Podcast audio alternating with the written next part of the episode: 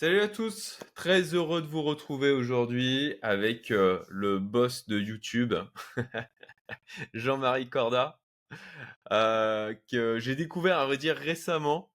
Euh, je, suis Tougan et puis j'ai eu l'occasion de le, le rencontrer. Il est intervenu sur ma chaîne, je crois que c'était il y a 15 jours.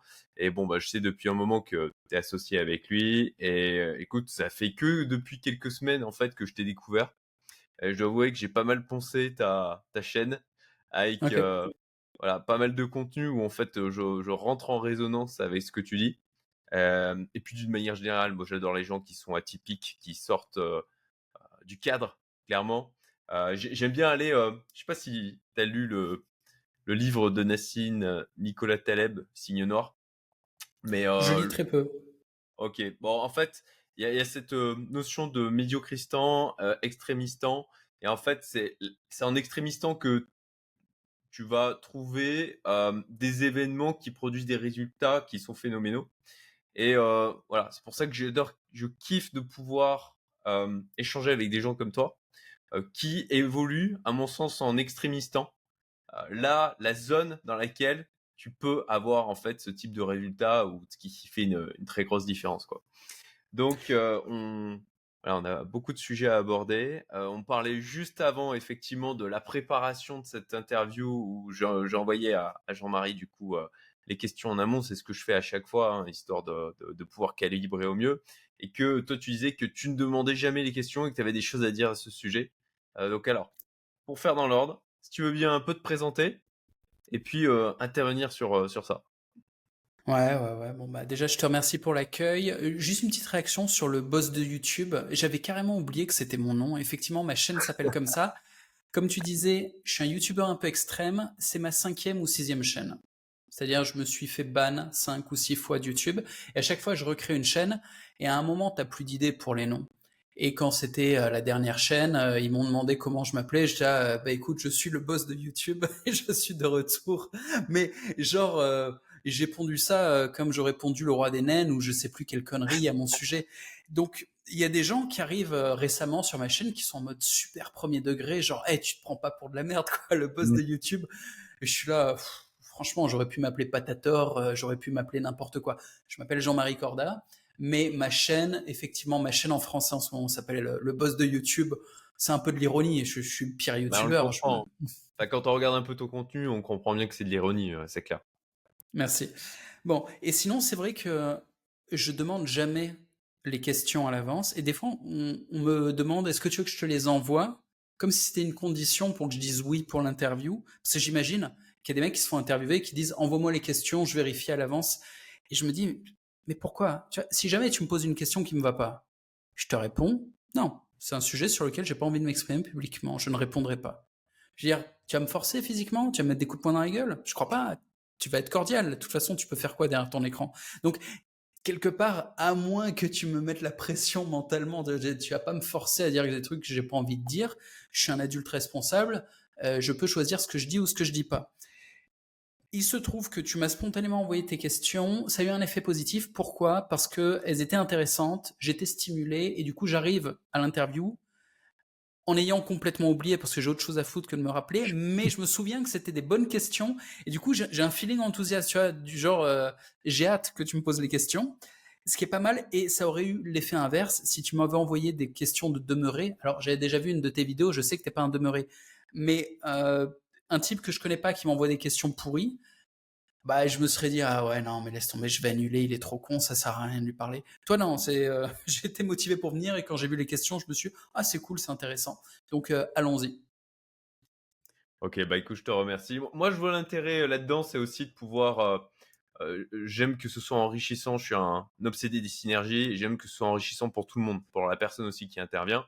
Et l'objectif moi dans, ce sens là c'est de pouvoir dire ok si tu as envie d'aborder des sujets en fait en particulier ou des choses sur lesquelles tu as une plus-value spécifique euh, sur laquelle tu, tu, je sais pas, tu, tu kiffes, c'est ton, truc du moment. Bon, bah, c'est l'occasion en fait de pouvoir la rajouter euh, dans le déroulé quoi. Donc euh, on va on va attaquer. bah écoutez, les sujets qu'on a prévu d'aborder, business bien évidemment, sujet MVG Minimum Viable Guru qu'on a déjà abordé avec Tougan. Sujet chaud pour vous du moment est extrêmement intéressant. Moi, je suis dans votre groupe et je trouve que ce que vous faites est, est, vraiment très chouette. Beaucoup de valeur, gratuitement en plus, franchement. Euh, et puis, choix de vie, expatriation. Euh, là, clairement, tu, tu es pas du tout dans, on va dire, la, la, vie, euh, la vie classique. Euh, tu as fait tes choix en conscience de dire, bah, moi, j'ai envie de vivre. En tout cas, je fais une extrapolation, mais c'est comme ça que je le conçois, quoi. C'est que tu as, dit, OK, moi, c'est ma vie, euh, je la vis comme ça et j'en ai rien à foutre de ce que les, 10 pour, les autres pourront dire. Euh, c'est en dehors du cadre et j'assume le truc, c'est moi. J'ai beaucoup de respect pour ça, d'une manière générale. Euh, donc, on va, on va, pouvoir parler aussi de ces sujets. Je suis dans le groupe MVG. En fait, pour utiliser davantage Bonsai, vous trouverez le lien d'ailleurs en description vers mon Bonsai. Je vous invite à, à sub euh, sur celui-ci et à vous inscrire sur la plateforme. Je vais te couper juste avant, je veux introduire les termes. Parce qu'il y a des gens chez toi qui savent pas ce que c'est MVG, qui savent pas ce que c'est bonsaï. Je vais juste poser le terme MVG à ma façon. Et après, on va parler des, détails dont tu parles, parce que sinon, les gens, ils vont l'écouter en se disant, mais, mais de quoi il parle, je m'en bats les couilles. Donc, les mecs, MVG, c'est quoi? C'est un concept qui peut concerner tous les petits créateurs, tous les gens qui se lancent, que ça soit pour se lancer sur un business ou que ça soit pour se lancer sur une présence online. Avec du recul, Tougan et moi, on réalise que ça fait dix ans que tous les petits créateurs suivent des stratégies délirantes. En gros, t'en as deux. Soit ils suivent la stratégie des gros influenceurs, des influenceurs mainstream, parce que forcément, on observe les mecs qui ont mieux réussi, on essaye de faire pareil. Intuitivement, c'est pas con. Ouais, mais concrètement, ça marche pas. Parce que les influenceurs mainstream, ils font de la YouTube Money, ils ont des sponsors, alors que quelqu'un qui se lance, euh, il n'a pas de sponsor, évidemment il va pas vendre euh, des produits de mass market non plus. De toute façon, avec des sponsors, ça ferait pas sens parce que souvent il a une audience très spécifique. Donc les produits de mass market, genre du Fanta, ça n'ira pas. Euh, je veux dire, pour toi, ça n'irait pas, par exemple. Et pour la plupart des petits créateurs, ça n'irait pas de vendre du Fanta. Et euh, la YouTube Money, ça suffit pas non plus si tu fais pas des millions de vues. Donc la stratégie qui est copiée des gros influenceurs mainstream, ça va pas. Les mecs qui tentent de faire ça s'essoufflent en cours de route et ils comprennent pas que c'est pas une histoire de contenu, mais c'est une histoire de réseau. Je veux dire, pour devenir vraiment en trend, 90% du temps, c'est quand tu es dans les bonnes agences et que tu fréquentes les bons influenceurs. C'est vraiment un petit milieu, c'est un réseau. Les mecs travaillent en équipe. Bon, c'est soit ça, soit des types indépendants qui décident comme toi, comme moi, comme euh, ceux qui réussissent quand même à faire du fric en ayant assez peu d'audience et en étant spécialisés, c'est d'avoir des, des stratégies de conversion de trafic cold. En fait, on utilise des stratégies de marketing classiques, des pages de vente, des séquences d'emails. Et toutes ces, stratégies font beaucoup de sens sur un trafic froid. Par exemple, si on faisait de la pub, mais on n'est pas dans ce cas de figure. En fait, on est des petits créateurs, on est des petits entrepreneurs online, et les gens qui finissent par nous trouver sont des gens qui font un choix. Ils se sont pas contentés de ce qu'on leur propose. Tu les mecs qui passent deux heures par semaine sur Internet, ils vont cliquer sur une pub, ils vont voir ce qui est recommandé par YouTube en trends. Donc, c'est comme les mecs qui passent dans un supermarché, ils prennent ce qui est en tête de rayon, tu vois, ils n'ont pas le temps. Ils vont pas chercher euh, le petit producteur avec des fruits et légumes, je sais pas quoi. Donc c'est pas des mecs qui qui passent du temps, tu vois. Et, ces types-là, pour les choper, il faut être agressif. Et c'est ce qu'on faisait avec du marketing de type page de vente, copywriting, séquence d'emails, on bourrine, on bourrine, on bourrine, parce que les mecs vont se barrer, il faut vite les convertir. Et on a fait un peu la même chose sur du trafic organique qui n'avait pas mérité ça. En fait, des gens qui nous ont trouvés, qui nous font confiance, qui reviennent sur notre contenu, des gens à qui on peut juste expliquer ce qu'on fait, bâtir de la relation, toute forme de manipulation, déjà ils le crament parce qu'ils passent beaucoup de temps sur Internet, et en plus c'est pas utile. Ils nous font confiance, ils sont là. Tous qui veulent s'interagir avec nous, tous qui veulent s'interagir avec les autres membres de notre communauté. Et donc toutes ces techniques en fait servent à rien. Et on se retrouve avec certains gars qui l'avaient un peu capté, j'en faisais partie, qui avait bâti une forme de conversion pour trafic organique, mais de manière artisanale. C'est ce que j'avais. J'ai des pages de vente pas du tout agressives et j'avais tout bâti artisanalement et on est quelques-uns, tu vas avoir tout bâti artisanalement. Et effectivement, Tougan et moi, on sort de l'artisanat en ayant fait une plateforme qui est une des premières plateformes à vraiment focaliser sur la conversion de trafic organique. Ce qui représente un besoin pour plein de créateurs et d'entrepreneurs. En fait, tous les petits tous les petits créateurs, entrepreneurs, c'est ça dont ils ont besoin. Ils sont pas mainstream, ils sont pas très gros, ils ont pas de budget publicitaire, ils ont pas de compétences marketing. En fait, leur spécialité, c'est de faire du contenu, c'est des créateurs. Ou alors, leur spécialité, c'est de faire un produit. Mais c'est pas de faire du marketing. Ou c'est pas de faire du mass market. Donc voilà, on, a euh, une stratégie pour eux que je faisais artisanalement avant et que maintenant on a automatisé quasiment avec un outil qu'on met à la disposition de tout le monde pour ne plus avoir besoin de dépenser du temps et de l'énergie là-dedans et se focaliser sur notre vrai métier. Moi, mon vrai métier, c'est de créer. Alors, je crée de la pédagogie. Chacun crée ce qu'il veut. Il y a des gens, leur vrai métier, c'est de produire, de produire des, biens et des services. Mais que tu fasses l'un ou l'autre, bah, autant focus sur le sujet sur lequel tu es bon et quasi automatiser tout le reste ou te faciliter le reste, le simplifier au max pour toi, pour le client, tout clarifier et en fait, ça performe vachement mieux et c'est vachement plus agréable. Mais des deux côtés, hein. Pour le créateur ou producteur et pour le client. Donc voilà, là, j'ai un peu posé les bases et maintenant on va aller dans le détail.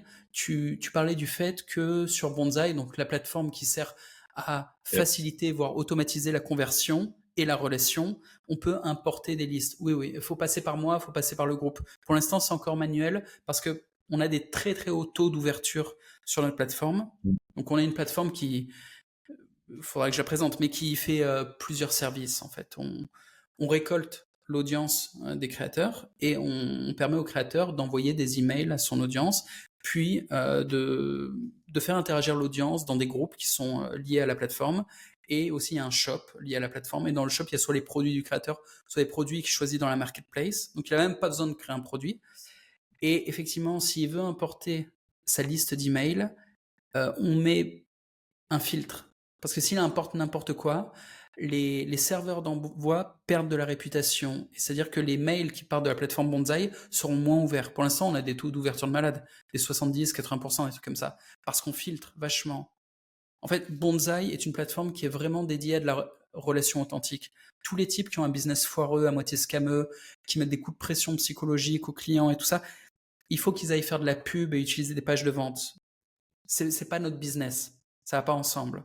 Nous, en fait, on a des types qui n'achètent pas des listes d'emails, qui ont des listes d'emails de qualité, qui bâtissent organiquement et qui construisent derrière des relations authentiques avec leurs clients. Et on pense déjà que c'est un business model qui est agréable.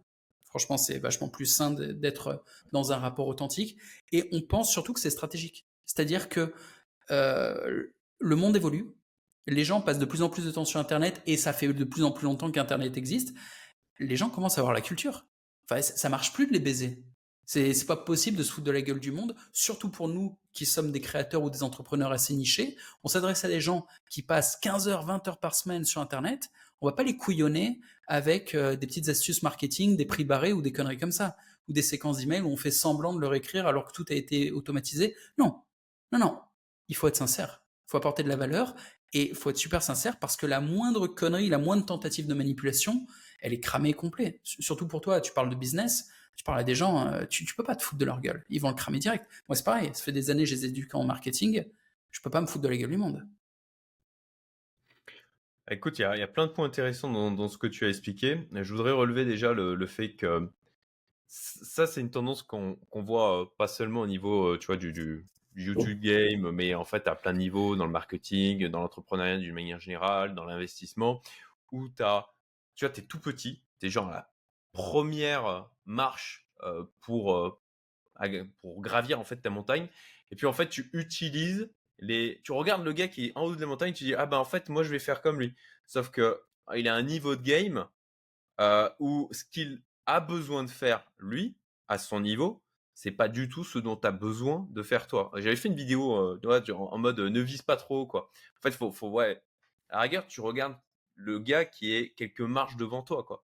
Là, ouais, c'est pertinent à mon sens de venir s'inspirer euh, parce que il, est encore proche. Ok, tu as des techniques que tu vas pouvoir aller exploiter chez lui qui vont potentiellement beaucoup plus pouvoir s'appliquer qu'avec celui qui, enfin, c'est la même différence. Tout gagne, il en parle hein, entre, ok, les problèmes de quand tu as 1 million, les problèmes de quand tu as 10 millions, les problèmes que quand tu as 100 millions, bah en fait, à chaque fois, c'est des problématiques différentes, c'est des euh, enjeux qui sont différents, et ça, ça vaut au final pour un tas de secteurs. Quoi. Je peux rappeler la liste, hein, c'est utile pour euh, tous les créateurs entrepreneurs. Il y a des critères pour euh, capter son audience et s'y adapter. Premier critère, c'est comprendre à qui on parle. Est-ce que tu parles à des cons ou est-ce que tu parles à des mecs intelligents? Et les deux se valent. Hein. T'as plein de businessmen qui parlent à des idiots. Tous ceux hmm. qui ont un million de followers déjà parlent à des idiots. Et ça va, ils font du fric. Hein. Faut pas les prendre pour des abrutis, ceux qui parlent aux idiots. Hanouna parle à des idiots, Hanouna n'est pas un idiot. Donc, euh, faut, pas mépriser les mecs qui arrivent à, monétiser des idiots. Excuse-moi, ma caméra se pète la gueule. Ah, je vais la resserrer. Voilà, bon, il y, a le premier filtre. Est-ce qu'on parle à des idiots ou pas? Ensuite, est-ce qu'on parle à des faibles ou pas? C'est-à-dire, est-ce que les mecs à qui on parle ont des couilles ou est-ce qu'ils se chient dessus?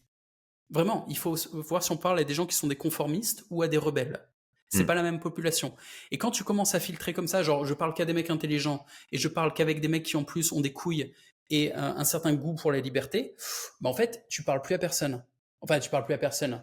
Tu parles à une ah audience bah. tellement restreinte que il faut pas s'étonner si tu fais 500 vues par vidéo. Mais c'est pas grave. Parce que si tes 500 vues, c'est des mecs qui ont du fric et qui ont des couilles, ma caméra continue de se péter la gueule. Ouais, je vois ça. Excuse-moi. C'est un nouveau truc. Prends un moment pour, le, pour la calibrer, vas-y. Ouais, j'ai l'impression que ça tient là. Bon, ça c'est le premier truc à choisir. Et ensuite, faut capter si on parle à des gens qui passent beaucoup de temps sur Internet ou pas.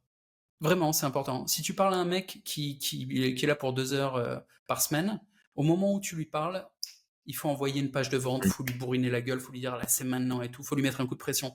Si tu parles à un mec qui passe 20 heures par semaine sur Internet, il faut surtout pas faire ça. Le mec, il va revenir dans tous les cas, et si tu lui mets la pression, tout ce que tu vas faire, c'est l'irriter, parce qu'il va devoir venir.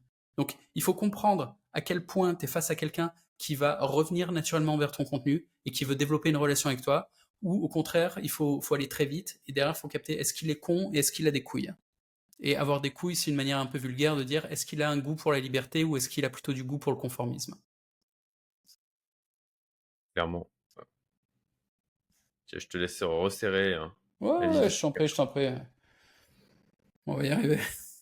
la caméra qui débande toute seule et là, oh, je perds mon érection. T'as continue. Ah ouais. Non, non, euh, je, t'en prie, euh, enchaîne. Moi, je, je okay. ma caméra pendant ce temps-là. Ça marche. Euh, alors, effectivement, on a parlé MVG, on est rentré directement dans le vif du sujet, nickel. on, va, on va y revenir un peu plus loin. Euh, pour ceux qui ne te connaissent pas sur ma chaîne, alors je sais qu'il y en a, je sais dans ma communauté privée, typiquement, il y en a pas mal qui te suivent aussi. Euh, je ne doute pas qu'il y en ait certains sur ma chaîne qui te connaissent, mais il y en a plein qui ne te connaissent pas. C'était encore mon cas il y a, quelques semaines de ça. Quoi. Donc, ah, est-ce que tu peux te présenter brièvement? Pour. Euh, vous, vous osez ne pas connaître le boss de YouTube. Comment se fait-ce? Alors, euh, je m'appelle Jean-Marie Corda et euh, je suis un influenceur ou entrepreneur online qui a, oh là là, qui a une caméra qui se met la gueule. Quelle horreur. C'est le gag de l'interview, ça. non, c'est pas si drôle. Hein. Alors, euh, qui a testé plein de niches. En fait, euh, je suis un peu spécial dans le sens où il y a peu de gens qui, autant que moi, sont passés d'un sujet à l'autre à ce point. J'ai été très fixe sur mon identité, donc j'ai toujours été le même. J'ai toujours dit ce que je pensais, j'ai toujours été très authentique. C'est grâce à ça que j'ai maintenu une audience tout le long de ma carrière.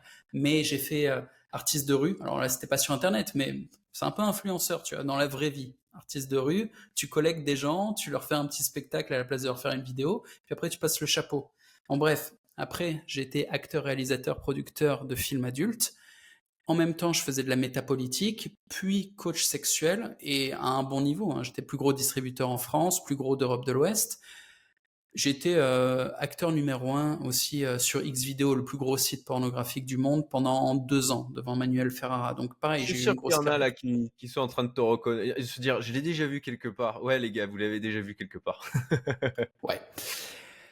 Ensuite, euh, j'ai rencontré Tougan et je me suis intéressé au marketing au point de me mettre à donner un peu des, pas des cours de marketing, mais à pousser les gens en tout cas à aller consommer le contenu de Tougan que je considère comme un des meilleurs coachs marketing du monde. Et j'ai vu des Américains, je le compare même pas aux Français, je le compare aux meilleurs Américains, et je le trouve plus pertinent, plus efficace, plus fin, plus subtil, plus cultivé. Enfin, vraiment, je suis très très fan du contenu pédagogique de Tougan. J'ai après bossé dans la crypto, euh, dans l'investissement, copy trading et algo trading. Ça s'est très mal passé, ça. J'ai fait que de la merde, quasiment. Euh, et dans la technologie. Aujourd'hui, je développe euh, des SaaS. J'en suis à mon troisième. C'est-à-dire, j'ai fait un truc qui s'appelait SolidTube, qui était une alternative à YouTube. J'en avais marre de me faire supprimer mes chaînes par YouTube. Et je me faisais supprimer les chaînes parce que je mettais trop de cul dedans. Il y avait trop de nanas autour de moi. Aujourd'hui, il y en a plus. Je suis désolé, les mecs. Bon. Et euh, donc j'ai fait une plateforme alternative à YouTube, mais avant l'heure, avant Rumble et tout ça. Ça a foiré.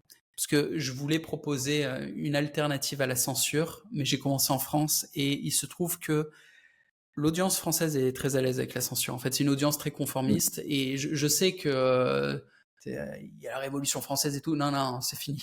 Les Français sont très très à l'aise avec la censure. C'est comme ça. Vous êtes un peuple. Nous sommes. Je suis français aussi on est un peuple devenu très conformiste. Et, euh, vous payez des privations de, liberté. Hein. Hein. C'est même au-delà de ça. Hein. Ils réclament des privations de liberté. Ils applaudissent ah pour ça.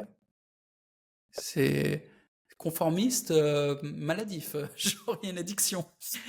c'est chaud. C'est très chaud. Et bon, aujourd'hui, euh, je suis spécialisé dans la création de SaaS, donc des solutions technologiques, et en l'occurrence, la solution que je développe avec Tugan, qui est devenu mon associé. Donc c'est c'est un peu une dream story, tu vois. C'était mon coach en marketing et aujourd'hui c'est mon associé en business, Tugan. Et j'ai travaillé très dur pour euh, pour atteindre ce niveau parce que je n'étais pas au niveau. Je veux en business, il, était plusieurs niveaux au-dessus de moi et j'ai dû euh, j'ai dû faire beaucoup de choses qui me faisaient peur. C'était euh, difficile. C'est pas juste une charge mentale euh, d'apprendre des choses, tu vois, mais c'est il fallait de l'action. Il fallait un niveau d'agressivité, il fallait tenter des trucs très risqués. Ça m'a fait peur en fait. Tout tout ce que m'a suggéré Tougan, tout ce que j'ai fait, m'a terrorisé. Et j'ai pu évoluer parce que je suis sorti de ma zone de confort un nombre incalculable de fois. Euh, en gros, je l'appelais pour lui dire ce que je voulais faire, ma stratégie. Il me rayonnait, il me traitait d'abruti et il me disait fais ça. Euh, genre, si t'as des couilles, tu fais ça. Et j'étais ah putain. et puis derrière, je faisais. Et, et ça marchait en fait. Ça marchait. Ça faisait très peur, mais ça marchait. Donc, euh, Tougan, c'est sérieux ce qu'il propose. Ça fonctionne.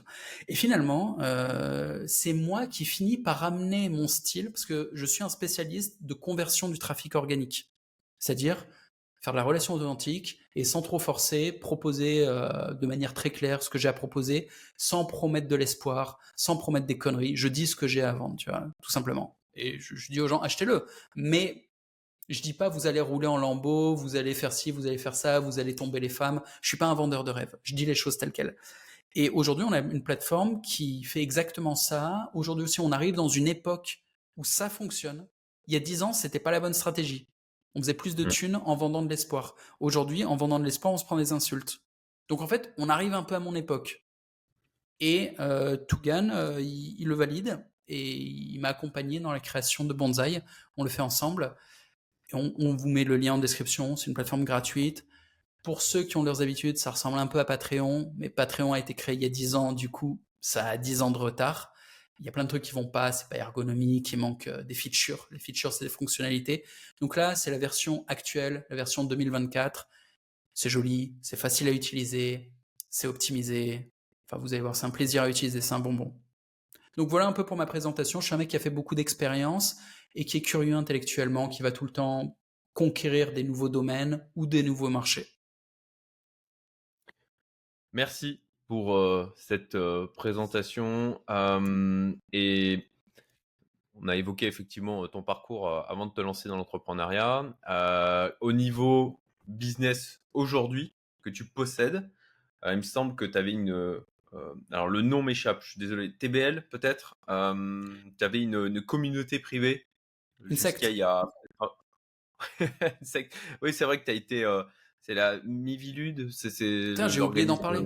Eh, j'ai été élu euh, le gourou le plus dangereux de l'année par la Mivilude, qui est un organisme de mise en garde contre les dérives sectaires. Et c'était l'an dernier ou il y a deux ans, je sais plus.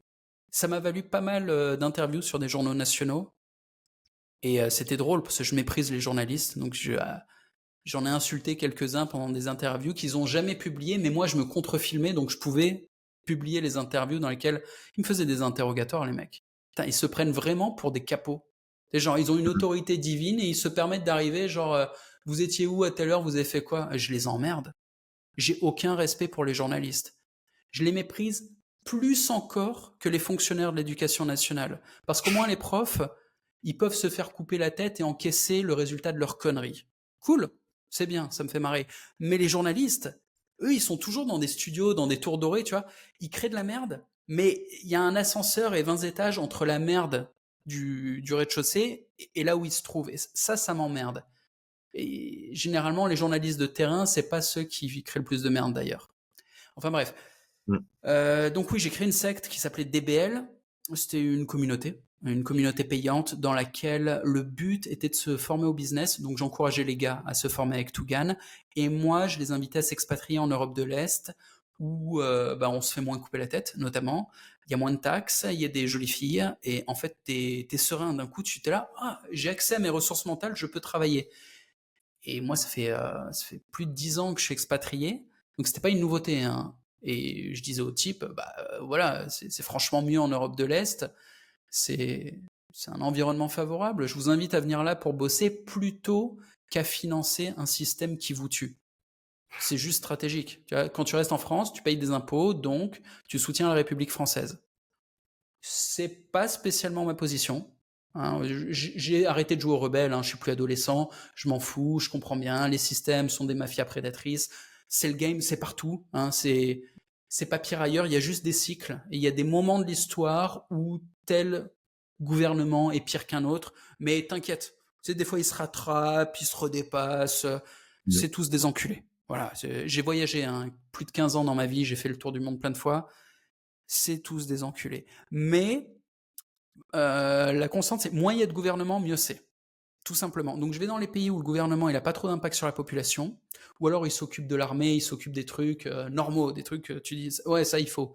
Genre en Russie. Moi j'étais en Russie euh, pendant 11 ans, je payais mes taxes, parce que j'ai vu le défilé militaire russe, j'ai été convaincu, je me suis ah putain, euh, il y a des missiles de 40 mètres de long là, qui sont sur des remorques, ça a de la gueule, je, veux financer ce truc-là. Ce que j'ai fait. Et, et c'est pour dire quoi, oui, donc j'avais une secte qui poussait les gens à aller vivre en Europe de l'Est. Ils venaient quand même pas jusqu'en Russie, la plupart de mes gammes, ils allaient en Bulgarie, Estonie, tout ça. Ils y sont restés d'ailleurs, hein. ça leur a bien plu. Ça fait partie de j'oublie de ce que j'ai fait, mais j'ai fait pas mal de trucs.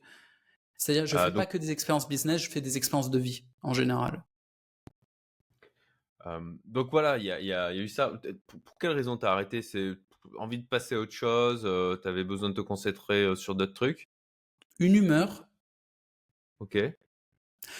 Une humeur. C'est-à-dire, euh, j'ai réalisé à un moment que j'avais pas assez filtré et il y avait trop de gens de mauvaise qualité dans, dans mon groupe. On était 2000, tu vois, et l'abonnement, il valait 20 balles par mois un moment, j'étais pris dans un scandale crypto, et pour une fois, j'avais pas fait de la merde. Alors, je suis pas en train de dire que je suis un saint ou que j'ai jamais déconné ou que j'ai jamais fait d'erreur. Non, mais pour une fois, j'avais rien à voir avec l'histoire.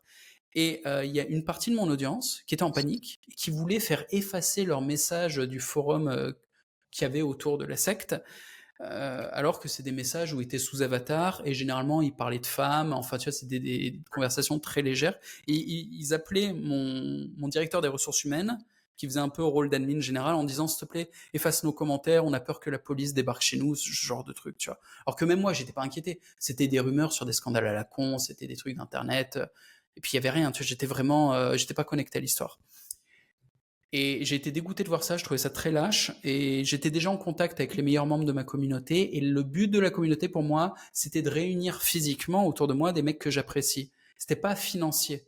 Alors certes, à 20 balles par mois, quand tu as 2000 mecs, ça fait 40K par mois. Mais je gagnais assez avec mes autres business à côté pour ne pas me compromettre pour une histoire d'argent.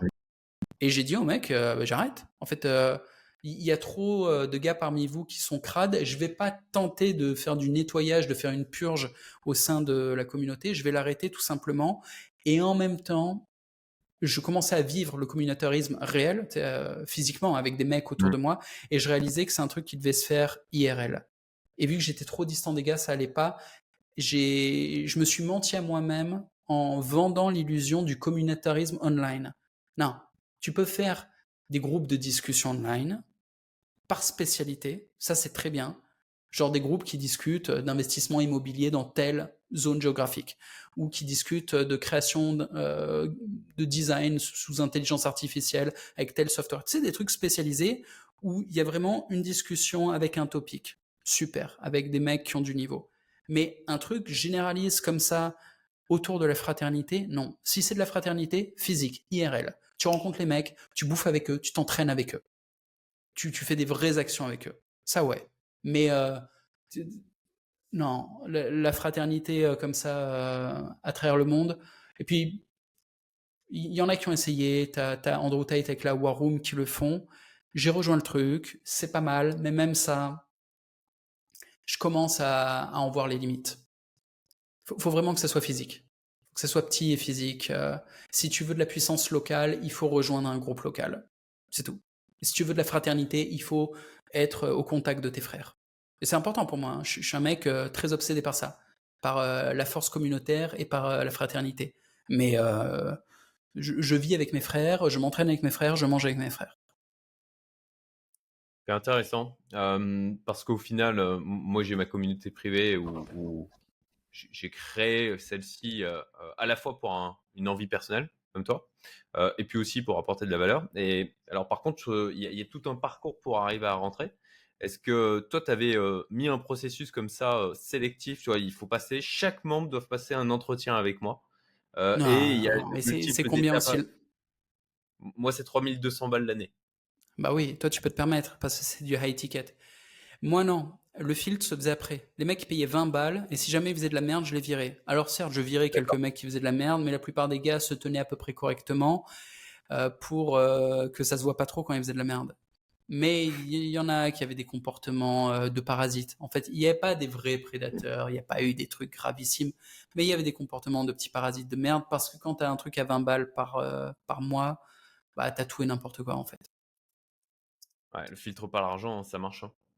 Ouais, ouais, ouais. Bah, la War Room, c'est 8000 dollars, je crois, l'entrée maintenant. D'accord. Et même okay. comme ça, ça suffit pas parce que ouais, ouais, il, il filtre un... pas. Non, ouais, voilà. Tu, un filtre, tu payes, tu rentres. Non. Ouais, ok. Ah, okay. Tu payes, tu ah, rentres, et le résultat, c'est quoi? C'est que il n'y a pas vraiment des mauvais bougres. Hein. J'ai pas eu de mauvaise expérience, mais euh...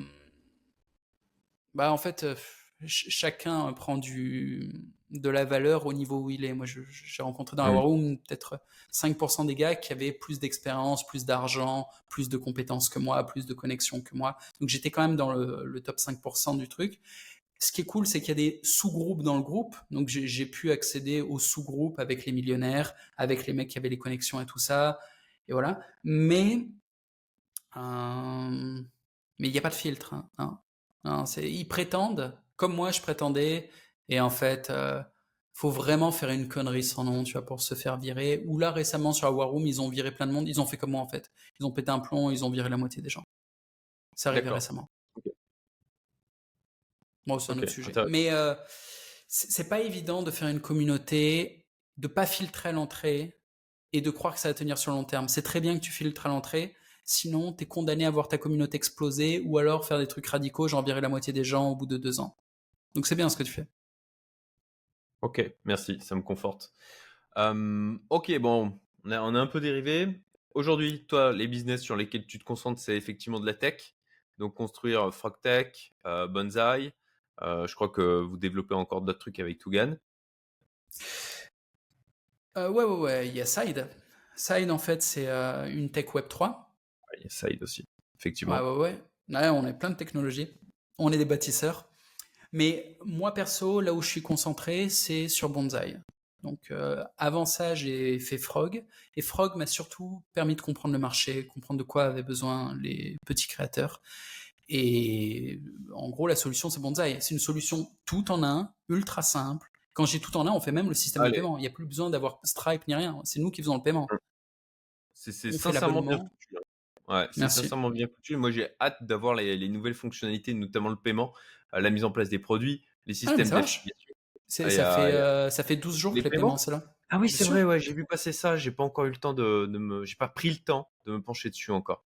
Alors, ouais, les paiements fonctionnent. Dans quelques jours, on va mettre le système d'affiliation entre créateurs. Donc, ta communauté, par exemple, quand ils se créent un bonsaï, ils pourront vendre en affiliation ton réseau ou euh, ton produit. Et toi également, tu pourras vendre à l'affiliation les produits de Tugan ou les produits de qui tu veux. Mmh. Et ça, ça sera ultra facilité. Ouais. En fait, quand tu es dans le shop, il suffit de faire apparaître les produits que tu veux. Et même des gens qui comprennent pas le concept d'affiliation, bah, ils vont faire de l'affiliation. Il n'y a plus besoin de lien ni rien. Parce que leurs visiteurs, ils, ils, sont là sur leur profil Bonsai et ils voient apparaître le shop. Et s'ils cliquent dessus, c'est bon. Ou même quand tu fais un repost sur ton feed, eh bien, bah, il faudrait peut-être que je partage ou tu partages l'écran pour montrer après. Mais euh, il y a plein de features, en fait, qui aide à la à l'affiliation, qui aide à la viralité, qui aide à la relation. Tout, tout est fait sans qu'on s'en rende compte, sans qu'on dépense de l'énergie. C'est pas automatisé, mais presque en fait. Je conseille à tous les créateurs de contenu qui nous écoutent là, vous, cliquez sur le lien, juste vous allez jeter un œil. Vous, verrez, c'est ultra simple pour créer des posts. Les posts, vous pouvez les envoyer directement comme ça en newsletter aussi, euh, avec ben, les taux d'ouverture qui sont super élevés et avec euh, le, son que vous avez mis au niveau des serveurs aussi. Euh, vous pouvez partager, vous pouvez dire, OK, ben, seuls ceux qui ont sub à mon compte peuvent consulter le truc. Vous pouvez mettre en, place des paiements en ligne. Il y a tout le système d'affiliation qui arrive. Donc franchement, je trouve que c'est du beau boulot. Voilà. Et tu t'appelles comment sur, euh, sur Bonsai que je te trouve? Ah, Youmento. Alors, je, je, suis en train d'aller voir. Youmento, est-ce que je suis déjà sur toi ou pas? Nanana. Pas sûr, pas sûr, pas sûr. Ah, je te suis pas encore. Tu peux m'envoyer euh, ton lien là sur Telegram? Je, je, vais te faire un, un, petit feedback, te dire si tu as bien fait ton bonsaï ou pas. Certainement, ah, le test. Certainement, euh, certainement pas assez bien. L'étude de euh, cas. Mais c'est très bien, comme ça au moins tu, tu vas me dire ce qu'il ce faut que j'améliore. ouais. Alors, je vais faire un partage d'écran, tu vas me dire si ça marche. Share, share screen. Normalement, là, tu vas voir mon écran. Tu confirmes? C'est en train de charger, yes, c'est bon. Alors déjà, tu as mis, euh, bon bah je, présente, il y a la couverture en haut, voilà. Euh, tu choisis ta couleur. Youmento, il y a ton logo, très bien. Il y a ton nom, Youmento. Ta souveraineté personnelle tient trois choses, argent, réseau et volonté. Ok. Et là, tu as mis trois liens. Pour moi, déjà, c'est foireux. Alors, je, vais cliquer sur les liens. Mais euh, les liens, on ne sait pas ce que c'est. Généralement, ici, on met les réseaux sociaux. On met pas vraiment des liens. Alors, tu as mis les liens parce que tu as un site euh, et, en fait, ça va peut-être te paraître violent, mais tu n'as plus besoin d'un site. En fait, maintenant, tu as Bonsaï. Alors, bien sûr que ça a moins d'identité, bien sûr que ça pue moins le pognon et tout, et bien sûr que tu n'as pas toutes les infos là-dessus. Ouais, mais en fait, tu si. Tu as 30 minutes avec Cédric, bah maintenant, ça sera dans ton shop. Tu vois, là, il n'y a, a, pas encore ton shop. Il devrait y avoir About et Shop. Et 30 minutes avec Cédric, ça devrait être ici. Euh, nos valeurs et tout ça, c'est dans About, ça devrait être ici. Et euh, email privé gratuit, Discord gratuit, tout ça. Bah, ton Discord, normalement, il est ici, sur Chat Now. Mais là, je vois un logo Telegram, c'est pas Discord. Ouais, c'est un Telegram euh, que, que j'ai déployé derrière moi. Alors pourquoi tu mets Discord gratuit si tu es sur en fait, Telegram? Discord pour que les gens ils puissent discuter entre eux dans des channels, etc. Le Telegram il est vraiment en mode, tu vois, daily où je partage des trucs perso, etc. C'est, ça alors, pas pour objectif mais c'est pas un chat alors, c'est un canal. Eh ben, tu as tort, ça marche pas comme ça. En gros, ton canal Telegram et ton site sont remplacés par Bonsai. T'as plus besoin d'un canal. Ton canal aujourd'hui c'est Bonsai. Tu vois, là, as, dans ton feed, euh, là, cool, tu as des jolis posts. Bon, bah, en fait, maintenant, ce que tu, ce que tu publiais avant sur euh, Telegram, si c'est des vrais posts, tu en fais des vrais posts ici comme ce post tu vois, que tu as fait, sur lequel il y a de la vidéo, il y a du texte, voilà. Bon, euh, donc ton canal Telegram, euh, tu, tu l'oublies. Tu le remplaces par un Twitter. Avec Twitter, au moins, quand tu fais un petit post écrit, tu peux avoir du reach, tu peux avoir des nouveaux abonnés. Et ton Twitter, tu le mets ici. Ton site, franchement, tu le vires. Il sert plus à rien. Ton site, c'est à qui s'adresse? Il s'adresse à des professionnels que tu veux closer et à qui tu veux montrer que tu as de l'autorité. Donc si tu veux prouver ton autorité et que tu n'as pas encore assez de followers sur les réseaux, mais tu commences à en avoir, donc tu n'as même plus besoin. Bon, mais si à un moment ou un autre, tu dois vraiment utiliser ton site pour prouver ton autorité et que tu es en discussion avec euh, un autre businessman, tu lui envoies ton site, mais tu lui envoies toi-même. Ou alors tu mets le lien de ton site sur certains posts quand c'est justifié, c'est-à-dire ultra rarement. Donc déjà, ce site, il ne sert qu'à ça. C'est une carte de visite qui n'est pas ce que tu donnes en premier. C'est une carte de visite que tu donnes à un interlocuteur avec qui tu as déjà fait un premier contact et avec qui tu veux intensifier ton niveau d'autorité. Donc ça, ça dégage. Hein. il, est, vraiment utilisé comme ça actuellement. Mais, mais pour tout le monde. Pour tout le monde. Et tout le monde utilise ce genre de truc euh, en premier contact, alors que ça ne sert à rien. Ça, ça n'amène pas une vraie conversion. C'est pas ce que les gens demandent. Ensuite, Umento, Umento Best, email privé gratuit. Donc là, on est sous une sous-catégorie du site. Je veux même pas en entendre parler. C'est ta newsletter, ça Ouais, c'est ça. Bon, bah ça, ça dégage parce que ta newsletter, c'est. Eh, tiens, je me sub. Ah bah je suis déjà sub. Bon, bah ta newsletter, c'est euh, c'est bonsaï. Maintenant que je suis sub, dès que tu vas faire un post et l'envoyer par mail, je vais le recevoir. Donc ta newsletter, elle est ici. Ensuite, rejoindre Umento et changer de dimension. Ça, c'est quoi? C'est ta page de vente pour euh, ton truc ouais, VIP la page de vente. Ouais, bon, bah, oublie la page de vente, t'en as plus besoin. Aujourd'hui, tu crées de la relation et ta relation, elle se fait sur Discord et pas sur Telegram. Tu vois, Chatnant, ça, ça dégage. Et à la place du Chatnant, le logo Telegram, il va devenir un logo Discord. Et les gens, ils discutent sur Discord. Et dans le Discord, de temps en temps, tu dis, là, il y a une ouverture des portes. Par exemple, pendant 10 jours, vous avez l'opportunité de rejoindre mon, mon groupe VIP. Ou alors, pendant 10 jours, c'est un peu moins cher. Ou alors, sinon, tu as juste un lien en pin sur la discussion générale du Discord ou du Telegram, c'est pareil. Et ton lien piné dit, euh, ben, cliquez ici si vous voulez rejoindre mon, mon groupe privé. Et ton groupe privé, pour le rejoindre, c'est dans le shop. Le shop, il devrait être là où il y a ma souris. Euh, je vais aller, euh, par exemple, sur, mon profil à moi, que tu vois comment ça marche. Tu vois, par exemple, moi, j'ai pas mis About parce qu'on s'en bat les couilles du About. Sans déconner, on s'en bat les. Les gens, ils savent qui t'es. T'es un mmh. mini créateur. Les gens qui t'ont trouvé savent qui t'es. T'as pas besoin de te présenter, ils voient qui t'es. Sans déconner. Et s'ils voient pas qui t'es, ils vont regarder plus de vidéos et voilà. Et tu vois, moi, quand on clique sur Chatnant, on va vraiment aller directement sur un groupe de discussion Telegram et pas un canal Telegram. Je, vais te montrer. Mais euh, en, gros, euh, ça, c'est un groupe de discussion Telegram. C'est les gens qui discutent. Tu vois, là, par exemple, c'est le 11 décembre. C'est toute la discussion qu'il y a eu le 11 décembre. Là, c'est le 10 décembre. Tu vois, c'est une grosse discussion. Il y a la discussion. Il y a un paquet d'échanges sur le, canal MVG. Hein. Il y a un paquet d'échanges. Hein. C'est ben oui. Et la discussion, et la discussion, c'est ça ta page de vente. regarde, qu'est-ce qui a le plus d'autorité? Toi qui parles tout seul là pour dire au mec, eh, fais-moi confiance, ou alors une chier de mecs, mille mecs qui discutent entre eux et qui ont des vraies discussions sérieuses? Et qui discutent de ton sujet. Bah là, en fait, t'as plus besoin de faire confiance au créateur. Tu fais confiance à tous ces gens et ces gens-là, ils ont aucune incentive à vendre mon truc, en fait. S'ils en parlent, c'est que ça les intéresse et qu'ils prennent de la valeur. Donc ça a dix fois plus d'autorité.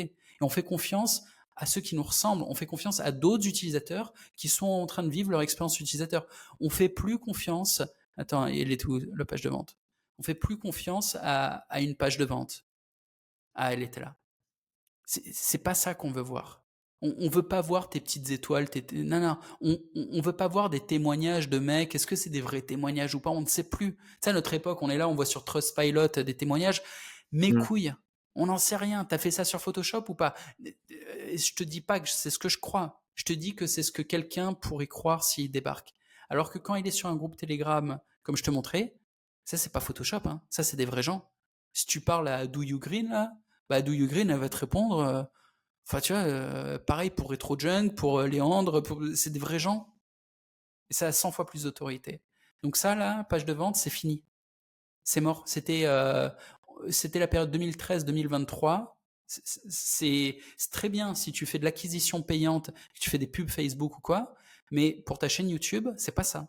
Pour ton bonsaï, c'est pas ça. Pour du trafic organique, c'est pas utile. Tu fais une description tout simple de ton produit. Je te montre par exemple Power Life. Qu'est-ce que j'ai mis comme description? Ah bah là on est directement sur le produit. Euh, on est avec le contenu du produit. Mais euh, je vais aller en navigation privée pour que tu vois à quoi ça ressemble pour un mec qui n'est pas client. Moi j'ai accès à mes produits vu que c'est les miens. Donc un type qui débarque sur mon shop, par exemple, il veut 30 minutes avec Corda. Il clique sur le produit. Tu vois, je vends pas le truc. Euh, je suis là, offre-toi 30 minutes de bonheur avec J'aime Corda. Tu peux me parler de ta life ou ce que tu veux. Mais idéalement, je suis là pour optimiser tes résultats de MVG. Buy now. T'as vu, je me fais un petit coup de pub là sans te demander. Bon, mais voilà le coup de pub. Il y a trois lignes. Parce qu'il n'y a pas besoin de plus. Mes gars là, il y en a, ça fait dix ans qu'ils me suivent.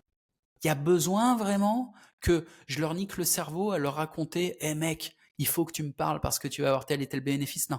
Ils connaissent depuis dix ans, ils voient qui je suis. S'ils ont besoin de me parler, ils viennent là, ils cliquent sur le bouton. S'ils viennent sur cette page, c'est qu'ils ont déjà décidé de, me rejoindre.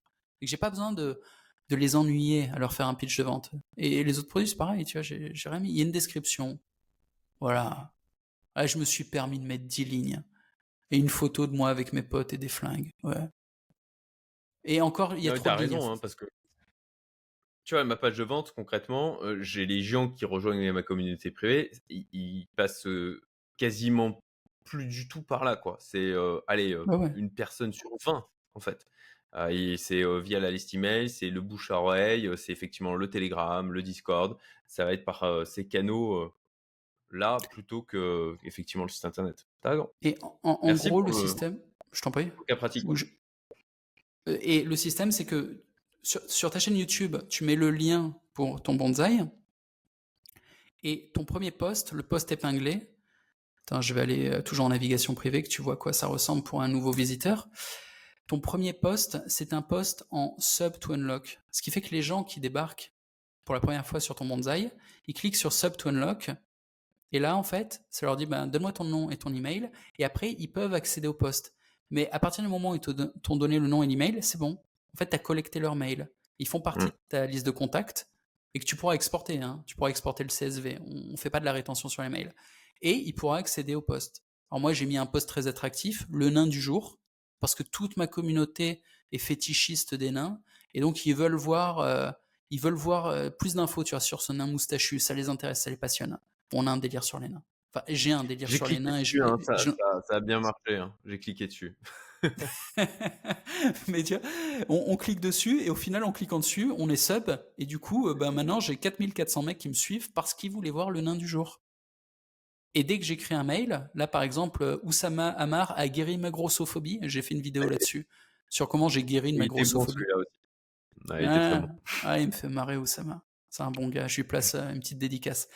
Donc c'est comme ça que tu chopes tu chopes des leads sans emmener les mecs sur une landing page un peu agressive. Tu sais, la grosse landing page où tu as juste euh, le carré en mode donne-moi ton mail, ça fait un peu prédateur. Alors que là, t'offres un truc, tu vois, t'offres un petit cadeau, un machin, et c'est juste, bah, vas-y, c'est subtil. Et c'est comme sur Instagram ou sur YouTube.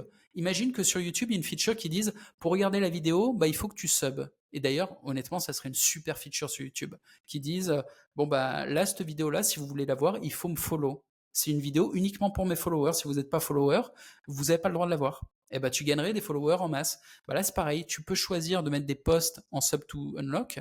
Donc il faut obligatoirement être follower pour les voir. Moi j'ai mis tous mes posts comme ça. Mais de temps en temps non, tu vois, c'est la offre d'emploi. Là, c'est un truc, même si t'es pas mon sub, tu pouvais le voir. Et là, tu, tu vois le mmh. post avec l'offre d'emploi que j'ai fait. Donc c'est une offre d'emploi détaillée. Et d'ailleurs, j'ai trouvé un employé. Il fait mes montages maintenant. Ou là, rejoins le bonsaï MVG, je l'ai, euh, je l'ai mis en libre. Et il y a certains postes qu'on met en privé pour qu'ils apparaissent dans des produits. Et quand ils apparaissent dans des produits, euh, je montre un peu à quoi ça ressemble.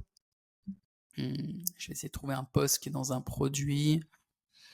Hmm, hmm, ouais, je ne sais pas le trouver comme ça parce que mon feed il est quand même très chargé, il y a beaucoup de choses. Mais euh, si je vais dans un produit, par exemple Powerlife, dans chaque produit, euh, tu as, des dossiers comme ça et tu as euh, des, euh, posts. Dans Morning Ritual, tu as un post avec les trois vidéos Morning Ritual qui sont à l'intérieur. Et tu as également accès à un chat VIP. Dans chaque produit, je mets un chat VIP, mais tu n'es pas obligé de le faire. Mais tu peux associer un chat privé à tous tes produits. Comme ça, tous tes clients de produits, par exemple toi qui veux faire un truc VIP, et eh ben là, tu as le contenu de ton groupe VIP, si tu as du contenu exclusif pour ton groupe, et tu as le chat VIP associé à ton groupe. Tu vois, tu as tout en un. Mmh. Et super simplement. Je, peux te montrer d'ailleurs hein, comment c'est foutu. Mais si je vais sur mes produits, euh, c'était Power Life, là que je t'ai montré. Ici, là, j'ai mes dossiers. Et dans mes dossiers, j'ai mes, euh, j'ai mes postes. Et je peux les déplacer comme ça à l'intérieur. Tu vois, je vais le remettre. Et tu as le lien ici en bas. Le, ah, attends, je ne vais pas déplacer là où il faut. Voilà, là c'est bon. En, en bas, tu as le lien du chat VIP. Et ça n'est pas le même lien que mon chat public. Et derrière, mmh tu as mon pitch de vente ici. Donc ça, c'est mon pitch de vente pour euh, vendre le produit.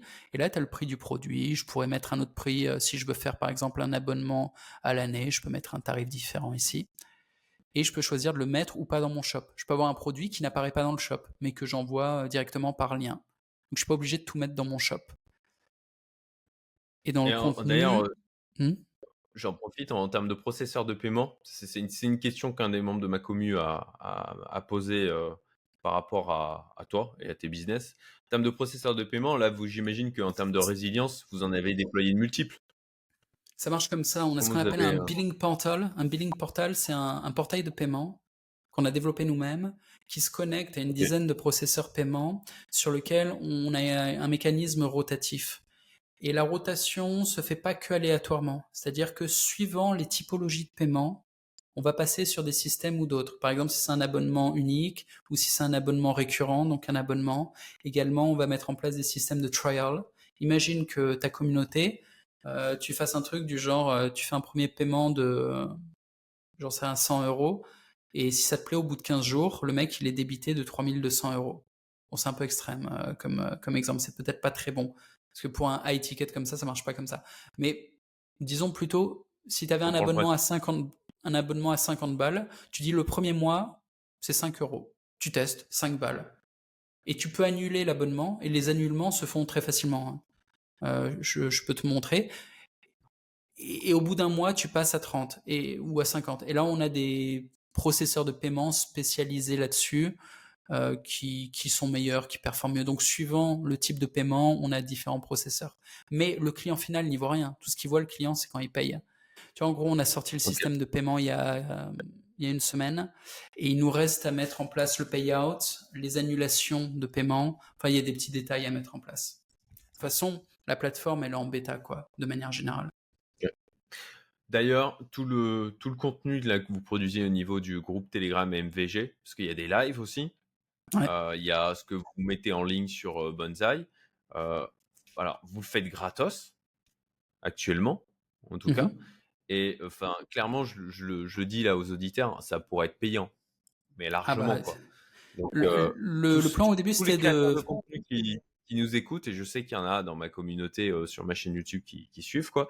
je vous invite à aller suivre le contenu. Pour ma part, j'apprends des trucs, quoi. Clairement. Ah bah c'est un contenu qu'on voulait vendre à 1000 euros au début. C'était un high ticket à 1000 balles. Mmh. Parce qu'il y a du contenu de super qualité, plus des lives privés, plus un accompagnement dans le groupe. Enfin, c'est un produit super sérieux et qui est qualitatif par des mecs euh, qui font ça depuis 10 ans. Mais on s'est dit, à un moment, il faut choisir son combat. C'est-à-dire, on est des vendeurs de formation on développe des plateformes. C'est ce que je veux dire? On, ne va pas courir après. Euh, on aurait fait quoi? On aurait fait 250 000 balles en vendant la formation? C'est cool, mais mais déjà, c'est une perte de focus. Moi, j'ai vendu des formations pendant 7-8 euh, ans, Tougan, euh, pareil. On n'a plus tellement la flamme de les vendre, les formations. On aime la pédagogie, mais on veut l'offrir. Franchement, on veut l'offrir. Et les mecs qui nous inspirent, des mecs comme Alex Baker ou des, types qui ont fait des plateformes, qui ont fait des gros trucs, qui ont levé des centaines de millions, ils développent leur plateforme. Quand ils ont de la pédagogie à faire, ils l'offrent. Ils vont pas gratter, ils vont pas faire. Euh, à un moment, tu choisis ton game t'es vendeur de formation ou tu développes des plateformes. Elon Musk, demain, il va pas vendre des formations. S'il a quelque chose à enseigner aux gens, il va l'enseigner, il va l'offrir. Et ça fait trop longtemps que je suis là, et ça fait trop longtemps que j'ai fait ça. J'ai beaucoup fait de pédagogie, j'ai beaucoup monétisé la pédagogie. Aujourd'hui, c'est plus ce que je veux faire. Je sais toujours le faire, j'aime toujours le faire. Mais je fais de la pédagogie au service de l'utilisation des outils que je propose est intéressant, c'est effectivement euh, le, choix de passer à un niveau de game supérieur sur la partie SaaS euh, avec euh, un niveau de scalabilité supérieur au business formation en ligne. Quoi. Ouais, ouais, ouais. Et puis, tu sais, ça, rapporte toujours. Parce que quand tu offres de la valeur, les gens, ils te le rendent. Donc, même si tu le produit gratuitement, bah, derrière, quand ça marche, et quand la formation est bonne, quand les mecs, ils arrivent à bosser, à faire ce qu'ils aiment dans la vie, à, générer des revenus, ils reviennent avec de la gratitude quand même. Bah, c'est le principe de réciprocité, même la, dette que ça crée, comme le vendeur euh, chez. Euh, tu vas acheter ta bagnole et qui t'offre le café, c'est pas juste pour le plaisir de t'offrir le café, quoi. C'est ça crée mais... une Alors, mais même sans calcul comme ça, même sans calcul comme ça, je, mmh. l'entends. Il hein. n'y a, y a, pas un truc de dire ah, on va manipuler, etc. Euh, non, non, c'est un main de base, quoi. Et c'est un principe de base qui marche sur des petites conneries comme le café, mais euh, ça marche d'autant mieux quand c'est plus qu'un café. Là, c'est plus qu'un café, tu vois. Honnêtement, euh, on est vraiment impliqué à fond. C'est largement plus qu'un café. et, on reçoit des vrais trucs. C'est-à-dire qu'on a des gens autour qui soutiennent, qui envoient de l'énergie, qui parlent de la plateforme. La plateforme, il y a trois semaines, on a déjà 1000 créateurs dessus et 35 000 users. Alors qu'on n'a pas dépensé un centime en, en advertisement. Normalement, imagine ce que ça nous aurait coûté, tu vois, d'avoir 1000 créateurs. Et en ce moment, d'ailleurs, les gens, ils me demandent, tu gagnes combien sur YouTube? Plus rien. Plus rien. Mais, mais j'ai gagné 1000 créateurs sur ma plateforme en trois semaines. Ça vaut combien? Enfin, il faut parler à des gens qui lancent des SaaS, leur demander 1000 créateurs, là, euh, combien tu paierais pour avoir 1000 créateurs sur ta plateforme? Je sais pas, un million? Non, mais je, rigole pas. Une, plateforme avec un, 1000 euh, créateurs, euh, tu peux peut-être la revendre à M. Et on l'a eu comme ça. Tu as, créé as, créé du capital, en fait, de la valeur au niveau de la valorisation de ta boîte, quoi. Ouais, et, et c'est rien, c'est juste une amorce. Mais cette amorce mmh. est complètement nécessaire pour, euh, pour lancer quelque chose. Sans l'amorce, tu, vois, tu, vas nulle part. Tu as beau faire la meilleure plateforme du monde, si tu n'as pas déjà les 1000 créateurs, les premiers, les loyaux, tu vois, les, fidèles, les guerriers qui sont là euh, pour l'utiliser, alors que c'est risqué. C'est-à-dire que c'est beaucoup d'investissement d'utiliser une plateforme. Bon, là, en l'occurrence, ça vient compléter ce qu'ils font déjà. Donc, on ne met pas nos créateurs en position de risque. Au contraire, on vient simplifier. Tu vois, on dit oubliez tout ce que vous avez, arrêtez, focalisez sur votre métier. Mmh c'est ça se fait bien hein, l'intégration. Je veux dire, les, la plateforme est bien pensée, c'est simple à utiliser. Ok, puis on sent. Euh, je sais plus pourquoi c'était. Ah ouais, c'est ça. C'est euh, pour euh, quand à un moment donné, ok, j'ai posté le le post et puis juste en dessous il y a le bouton pour l'envoyer par email. Et puis tu sais, au début j'ai cru que je l'avais pas posté, j'ai cliqué du coup en mode automatique j'envoie par email, et là je me dis, oh putain, merde, non, je voulais pas envoyer. Et t'as un bouton en fait direct pour annuler. Et tu sens que ça a été pensé, effectivement, en disant, euh, enfin, il y a une vraie, il y a une vraie réflexion ergonomique, euh, bah. UX. Euh, et c'est appréciable. Et, ça vient d'un gars qui, passé, qui a passé 14 ans à faire des sites web. Hein. Je vous le dis, Voilà, juste en passant. Bah, merci. Et, grosso merdo, c'est moi. Et derrière, t'as Tougan qui est complètement intolérant sur tout ce qui est con, qui repasse derrière et quand il voit des trucs cons, il les détruit. Donc de base, je, suis, je suis bon en ergonomie parce que pareil, je déteste les trucs qui sont euh, débiles pour rien. Et il reste plein de trucs. Mm. La plateforme n'est pas encore optimisée en UI UX, donc elle n'est pas encore ergonome. Vraiment. Pour l'instant, mm. j'ai mis que les features. On n'a même pas de charte graphique. La charte graphique, la noire, avec des couleurs. C'est pas une charte graphique, c'est un truc minimal qu'on a mis en attendant. T'as vu notre homepage? On n'a pas encore de homepage. Là, la plateforme, c'est un test. Elle n'est pas sortie. Elle sera prête le, officiellement le 15 janvier. À partir du 15 janvier, on va mettre des efforts dans la distribution. Pour l'instant, on n'a pas fait de distribution, quoi. Il y a la moitié des features qui étaient prêtes. On a déjà 1000 euh, gars qui sont venus. Et, ça se passe déjà bien. Tu vois, c'est cool. Euh, mais c'est tout récent, en fait. C'est tout récent. La plateforme, elle sera vraiment optimisée dans un mois. Mais c'est déjà le moment de venir dessus pour mettre en place son contenu, pour commencer à s'habituer. Et honnêtement, euh, ça commence à être prêt là. Dans, dans 3-4 jours, tu as les features clés qui arrivent. Donc il y a déjà euh, l'email, il s'envoie, il s'envoie très bien. Le système de paiement, il fonctionne. Il, manque 2-3 features sur le système de paiement, mais c'est invisible, on ne capte pas encore. C'est pour les désabonnements, tout ça, mais ça arrive dans les jours qui viennent. Il y a l'affiliation et il y a surtout le deal ambassadeur. Pour un mec comme toi, ça sera utile aussi. Si tu as des créateurs qui te suivent, tu partages ton lien ambassadeur et tu vas toucher une commission sur ce qui génère comme revenu. Alors, je vais en venir au business model. Justement, vous gagnez comment du fric sur la plateforme Monzai C'est avec, euh, du coup, les paiements en ligne, vous prenez un pourcentage? Tout à fait. Ok. C'est le business model euh, classique quand on fait euh, le paiement nous-mêmes. C'est-à-dire que la plateforme est gratuite. Hmm. Donc, pareil, c'est vachement facile à aller tester le truc parce que c'est gratos. Et quand il y a des transactions, prendre 9%, ce qui est euh, le standard du marché. En fait, euh, les, plateformes de ce type prennent entre 8 et 10%. La différence, c'est que les plateformes de ce type, euh, généralement, il leur manque un truc. Du style Patreon, ils font pas d'email sender. Ils envoient des notifications, mais ils envoient pas des vrais mails. Tu vois, t'as pas un vrai texte et tout. Tu as une notif qui dit le créateur a sorti un nouveau post, mais c'est tout. T'as pas le détail. Puis Patreon, il y, y, a plein de trucs qui vont pas, c'est pas ergonome il n'y a pas de chat, euh, Discord, Telegram. Ils essayent de faire le chat à l'intérieur de Patreon, ça foire complet. C'est impossible de faire concurrence à Telegram, ça. Les gens, ils vont discuter sur Telegram ou sur Discord. Ils vont pas discuter sur Patreon. D'ailleurs, c'est vide, personne ne discute là-bas. Bon, euh, sinon, tu as des trucs genre Gumroad, euh, Substack ou autres qui ressemblent un peu, mais il manque plein de fichures que nous on fait. il manque le shop notamment, ou alors il manque les features d'affiliation. Enfin, il, manque ce qu'il faudrait pour faire un outil complet, mais ils font le paiement eux-mêmes et ils prennent entre 8 et 10, en fait, 8 et 12 exactement. Nous, on s'est mis à 9, des petites habitudes marketing, tu vois. C'est pas 10, c'est un peu en dessous, 9. Ça fait genre, euh, ça va quoi. Mais bon, c'est les standards. Rien d'exceptionnel, mais c'est pas, pas offert non plus. Et le truc, c'est que pour ceux qui pourraient se dire, ah, ça fait beaucoup de payer 9%, euh, surtout s'ils font des gros chiffres, moi, j'ai envie de leur dire, oui, mais pensez aussi que vous pouvez prendre votre part dessus. C'est-à-dire que si vous devenez ambassadeur de la plateforme et que vous avez des créateurs qui viennent sous votre lien ambassadeur, eh ben, vous touchez une part sur les fees qui sont prises sur chacune de leurs transactions. Donc, dès qu'ils font une vente, vous prenez de la thune. Et c'est sur trois niveaux. Donc, si des créateurs ont des créateurs sous eux et des créateurs, en fait, euh, à la fin, surtout si vous arrivez tôt et que la plateforme décolle, alors c'est ma plateforme. Donc évidemment, moi, je suis bullish de fou dessus. Je suis là, ouais, to the moon. Mais honnêtement, euh, les, les premiers signes sont plutôt positifs. Hein. Euh, les gens sont contents de la plateforme. Elle a eu un très beau départ. On va voir comment ça évolue. Le vrai challenge, c'était euh, feature. Voir est-ce qu'on arrive à sortir la feature à temps ou pas. Pour l'instant, on tient toutes nos deadlines. Elles sont visibles. Il y a, il y a un bonsaï sur lequel il y a écrit notre roadmap avec les, les deadlines. On les a tenus pour l'instant.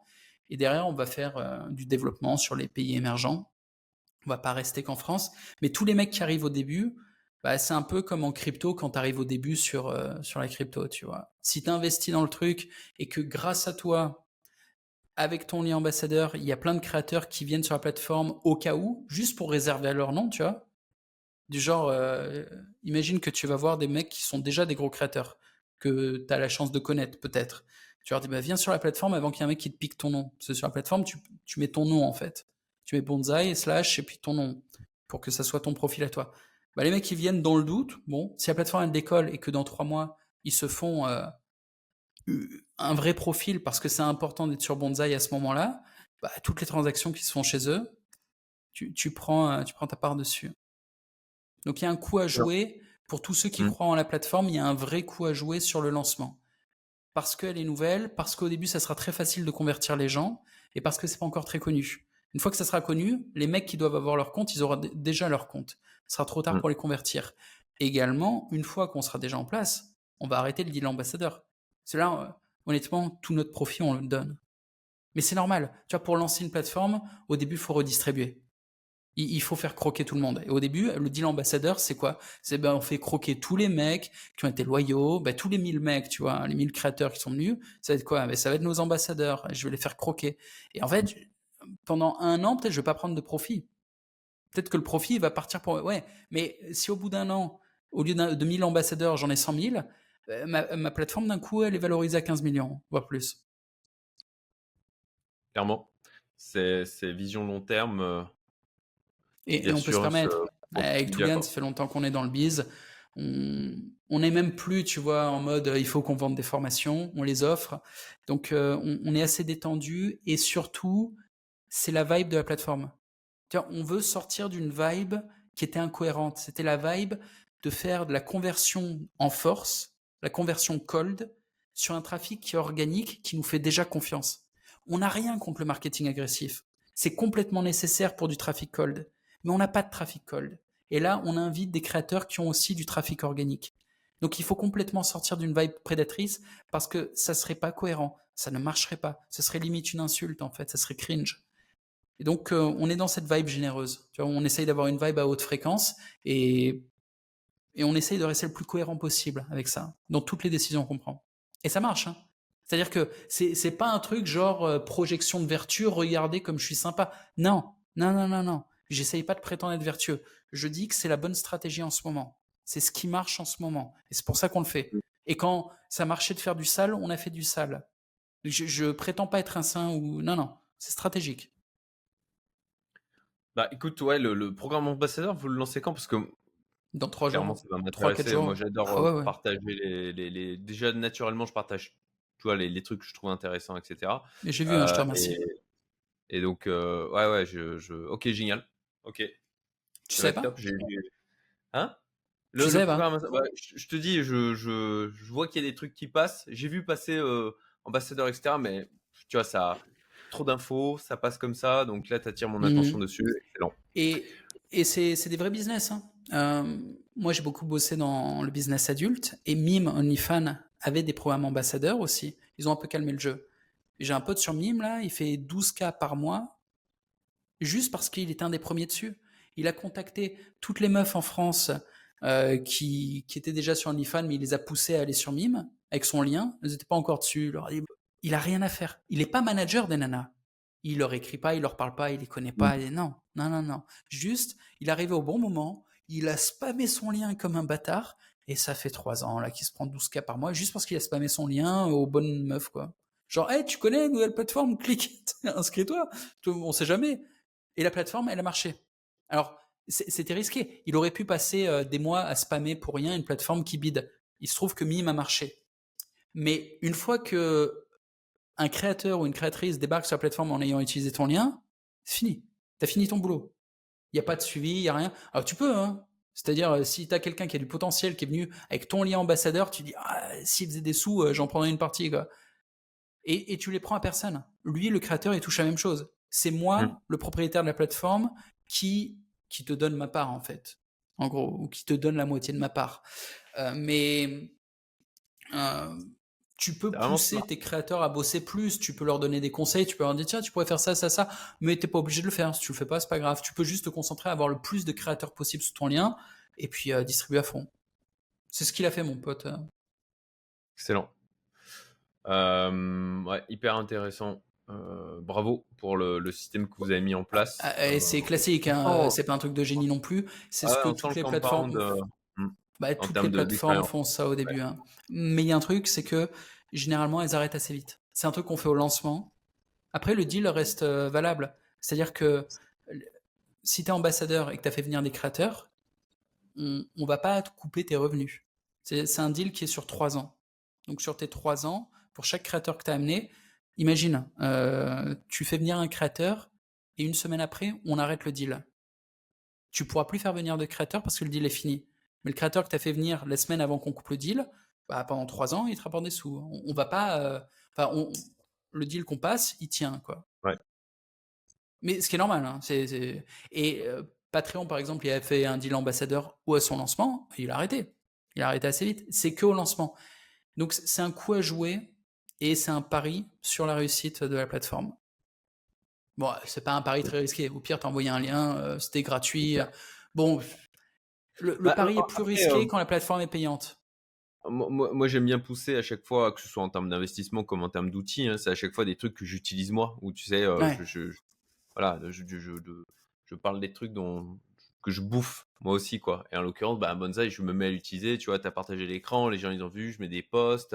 Là, je suis en train de voir justement pour importer euh, toute ma liste email euh, pour pousser euh, l'utilisation plus loin. Là, je, le, le système des produits, moi, je vois l'intérêt. Là, je sors une formation euh, début janvier, euh, Fast Track Investor, donc euh, je vais la mettre aussi dessus. Bon, bon, Mais on, a va mettre en place un truc là, pour tout le monde, pour, pour, vos importations de listes. Pour l'instant, vu qu'on on était en bêta version, ça passait par moi. C'est-à-dire, il fallait être dans, dans le groupe MVG et m'envoyer une demande à moi. Je t'ai mis en contact avec moi- mon assistant. je suis en train de discuter avec lui. Bon, très bien. Mais je vais, euh, il faut que je me le note. Attends, je te demande juste une seconde. Je me fais une petite note. Que euh, au début ça allait, je pouvais tous tous les faire à la mano et là on me contacte trop, donc je vais automatiser le truc. Et euh, tu vois ce que je te disais par rapport à ton bonsaï?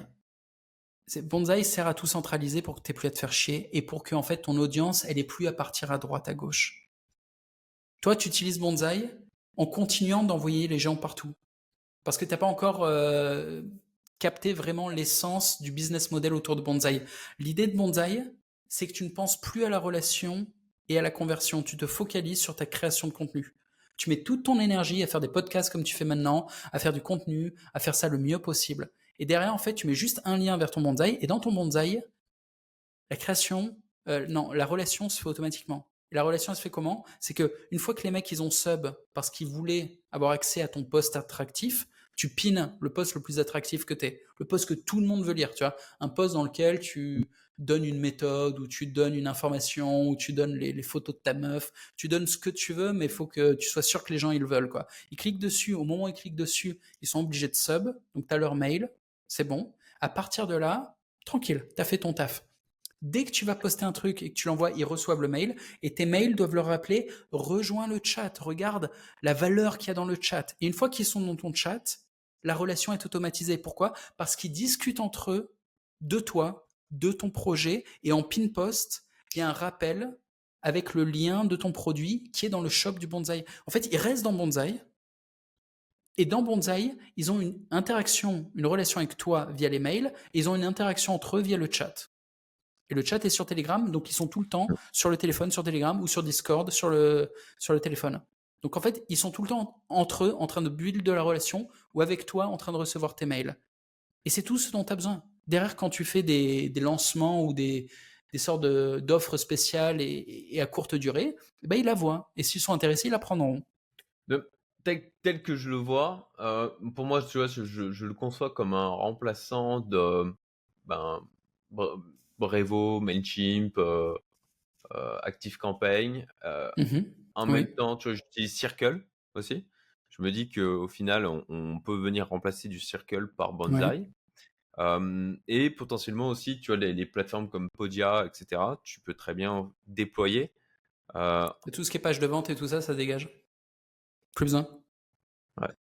C'est remplacé par la relation. C'est-à-dire qu'au lieu de convaincre les gens avec du copywriting, les gens se convainquent eux, les uns les autres en discutant et avec leurs propres mots, leur propre expérience et avec de l'authenticité. Ils disent la vérité. Et d'ailleurs, un type qui vend de la merde, et ça marchera pas ça marchera pas parce qu'il aura un groupe vide, parce que c'est pas intéressant ce qu'il propose, ou s'il a réussi à être très attractif sur son contenu gratuit et qu'il crée un groupe et que derrière il vend un contenu payant qui lui est à chier, dans son groupe il se passe quoi? Il va se faire insulter et c'est justifié.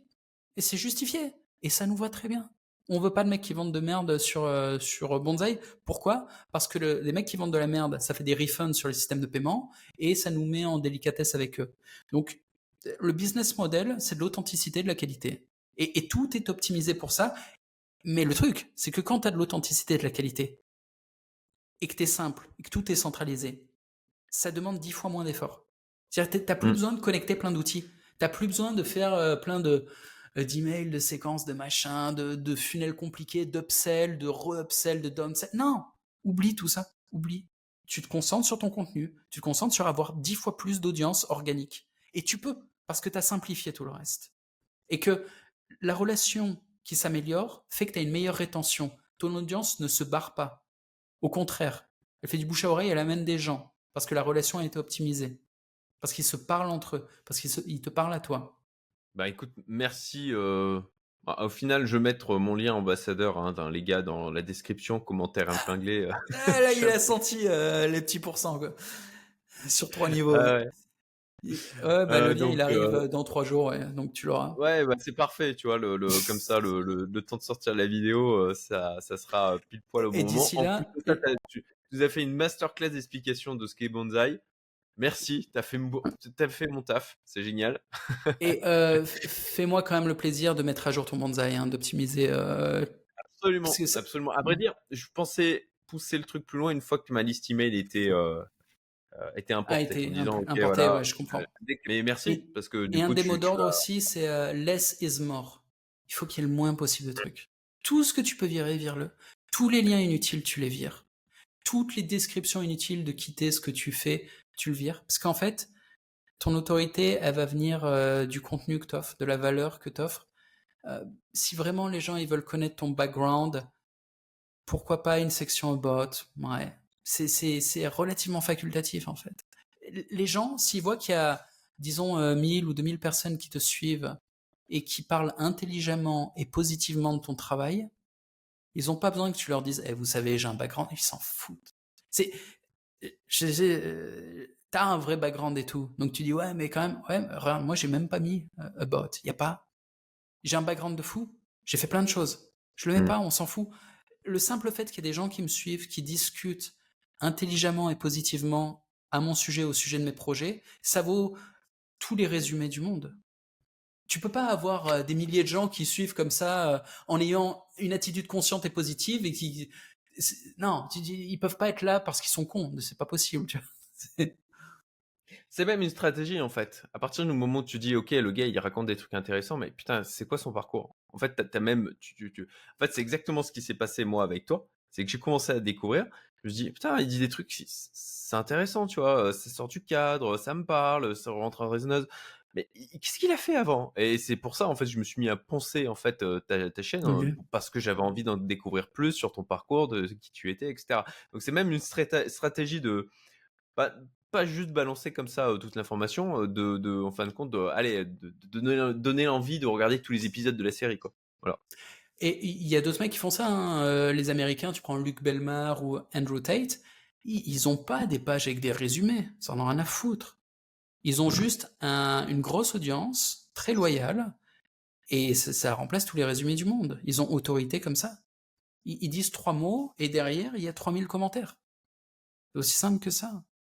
Et là, effectivement, ça crée une curiosité, les gens, ils vont chercher. J'espère que vous comprenez euh, l'intérêt du groupe MVG et ce qu'il y a à apprendre euh, de la part de Jean-Marie Tougan euh, sur, sur la thématique. Hein. Je vous rappelle, c'est gratuit. Hein. Et un autre truc euh, assez profond pour les petits créateurs, qui recoupe avec ce que je disais au début. Pense au supermarché. La différence entre un type qui va acheter ce qui est en tête de rayon, en fait, qui prend ce qu'on lui propose, tu vois, à hauteur des yeux, il y a quoi? Il y a du Nutella, il y a du mmh. Coca, vas-y, je prends ça, je me fais pas chier. Et le mec qui va chercher le petit producteur de fruits et légumes. Eh bien, le type qui va chercher des, des fruits et légumes, il a fait un vrai travail proactif. Il a fait un choix et il a dépensé du temps et de l'énergie pour mettre son choix en application. Ce type-là, c'est un peu le mec qu'on a en face de nous. Nous, on est des petits créateurs. Les types qui tombent sur nous, ils nous ont cherchés. En fait, on n'est pas les premières recommandations. On n'est pas en trend sur YouTube. On est des petits mecs un peu spéciaux qui parlent au minimum à des gens smart ou idéalement à des gens smart qui ont un certain goût pour la liberté et pour l'esprit critique. Mm. Donc, des mecs euh, qui nous trouvent, ils ont fait le travail, ils ont dépensé le temps et l'énergie pour nous trouver. Le bénéfice, c'est que c'est des gens proactifs et qui vont continuer à être proactifs. Ils vont être proactifs dans la communauté, ils vont être engagés. À l'inverse de d'influenceurs mainstream qui ont des dizaines de millions de gens dans leur audience qui feront rien, rien du tout. C'est même pas qu'ils achèteront pas de produits, c'est que tu leur demandes de mettre un like, ils mettent pas le like. Tu leur demandes de poser un commentaire intelligent, ils sont pas foutus de, poser un commentaire. Ils, ils, ont des réactions émotionnelles, oui, mais ce sont des pulsions, ce ne sont pas des efforts. Quand tu demandes à une audience mainstream de produire un effort, ils ne le font pas. Et c'est pas spécialement des gens qu'on veut. Et on ne veut pas non plus de la vie mainstream. On veut pas des emmerdes qui vont avec. Parce que généralement, euh, c'est des types, ils montent très haut, et après, leur audience émotionnelle euh, n'a qu'une envie, c'est de se repaître du spectacle de leur chute. C'est tout. La plupart des gros mecs, euh, ils grossissent, ils grossissent, jusqu'à ce que la bulle explose et qu'il il y ait une douzaine de fans qui disent il, m'a tripoté le cul, juste parce que le gars en question n'a pas répondu à ses textos, tu vois. Mais. C'est un peu leur destin à tous, un genre de succès illégitime, comme s'ils avaient passé un pacte avec le diable, et ça se retourne de la manière la plus absurde qui soit, tout en ayant une vie assez médiocre comparée au niveau d'influence qu'ils sont censés avoir. Ces mecs qui ont même pas la liberté. soit on meurt en héros, soit on vit assez longtemps pour devenir le méchant. C'est ça. Hein. Mais ils ne sont pas faits pour être les méchants, ils le vivent très mal toute leur vie n'ont ah accumulé que du capital sympathie. Et si d'un coup tout le monde se met à les détester, ils n'ont même pas la structure psychologique pour encaisser ça. Ils n'ont pas non plus la culture business pour, euh, pour continuer de vivre et pour continuer de faire des revenus. Ils n'ont pas les potes pour encaisser ça parce qu'ils sont dans des milieux où il n'y a que des gens mainstream. Et, et, en fait, tout le monde leur tourne le dos une fois qu'ils sont pestiférés. Alors que moi, qui suis un enculé depuis dix ans, et tous mes potes sont des enculés, j'ai beau faire la pire des conneries, mes potes, qui sont en fait, on est des faux méchants, mais ils sont très loyaux. C'est comme euh, Oussama Hamar. En ce moment, il y a plein de gens qui lui tournent le dos, qui lui crachent à la gueule sans même comprendre. Ce mm. sont des conformistes qui lui crachent dessus. Les, types dans mon genre, dans le genre de Tougan, quand on voit tous les gens bien pensants cracher sur Oussama Hamar, ça attise notre curiosité. On se dit, il a l'air sympathique ce garçon. Euh, j'aimerais le rencontrer, du coup, il a l'air sympa. Et tu le rencontres, et en fait, il est sympa. Et voilà. Et, lui, c'est un type, il se relèvera. Toujours. Il n'y a pas que la capitale sympathie, tu vois. Ce, type-là, il, a un cerveau, il a une capacité à encaisser la pression. Et je le connais même pas, mais je le sais, ça se voit. Et, euh, il a déjà ses connexions, il, saura toujours s'en sortir. Ah, il a un niveau de résilience qui, est impressionnant, clairement. Bah, il, a, développé plus que du capital sympathie dans sa vie. Et donc il faut vraiment cesser d'idéaliser euh, la vie des influenceurs mainstream pour tous les petits créateurs. Et, je sais que je parle comme si nous étions tous des petits créateurs, plus ou moins. Tu vois, même quand on est entrepreneur et qu'on n'a pas un, profil d'artiste, on n'a pas un profil de créatif, tu vois. Bon, bah, même en étant un petit entrepreneur online, il y a un moment ou un autre, euh, tu crées un produit ou un service. Tu es créateur de mmh. solutions. Tu es créateur de résolution de problèmes. On, est créateur d'art ou on est créateur de solutions. Mais on, est des créateurs. Et pour 95% d'entre nous, on est destiné à être des petits créateurs, soit parce qu'on a un domaine de compétences qui va intéresser qu'une petite marge de la population, soit parce qu'on a une personnalité. Et je vais même pas plus loin, pas une personnalité spéciale, juste on a une personnalité. Juste en ayant une personnalité, une identité, fait qu'on peut jamais être mainstream. Les mecs mainstream n'ont pas de personnalité, par définition. C'est des anomalies, les mecs qui ont une vraie identité, une vraie saveur et qui deviennent connus. Un mec comme Andrew Tate est complètement une anomalie, c'est pour ça qu'ils l'ont enfermé et qu'ils vont essayer de le tuer. Mais c'est pas normal. Cyprien, c'est normal. Cyprien, c'est un mec, tu l'écoutes en interview, il te raconte que c'était un mec moyen, quoi. Il aimait pas trop faire ses devoirs, mais bon, il les faisait. Euh, enfin, si tu écoutes sa vie, euh, t'es en mode, je me fais chier, putain. Et tous. Mais c'est normal. Et, et c'est parfait, parce que c'est pas conflictuel donc toute l'audience peut écouter. Il n'y a pas un moment où il va sortir un propos qui passe pas et il perd toutes les femmes. Toutes les femmes disent ah mais quel enculé. Non, ou il perd euh, toute une sous-segmentation de la population. Genre il va perdre tous les musulmans parce que euh, il est un petit peu trop à droite. Non, non, ça lui arrivera pas. Il, il va pas perdre euh, un segment. Il va avoir tout le monde. Il va froisser personne. Il va prendre aucun risque parce qu'en fait, il s'en fout. Il a pas de personnalité, donc il va pas être radical.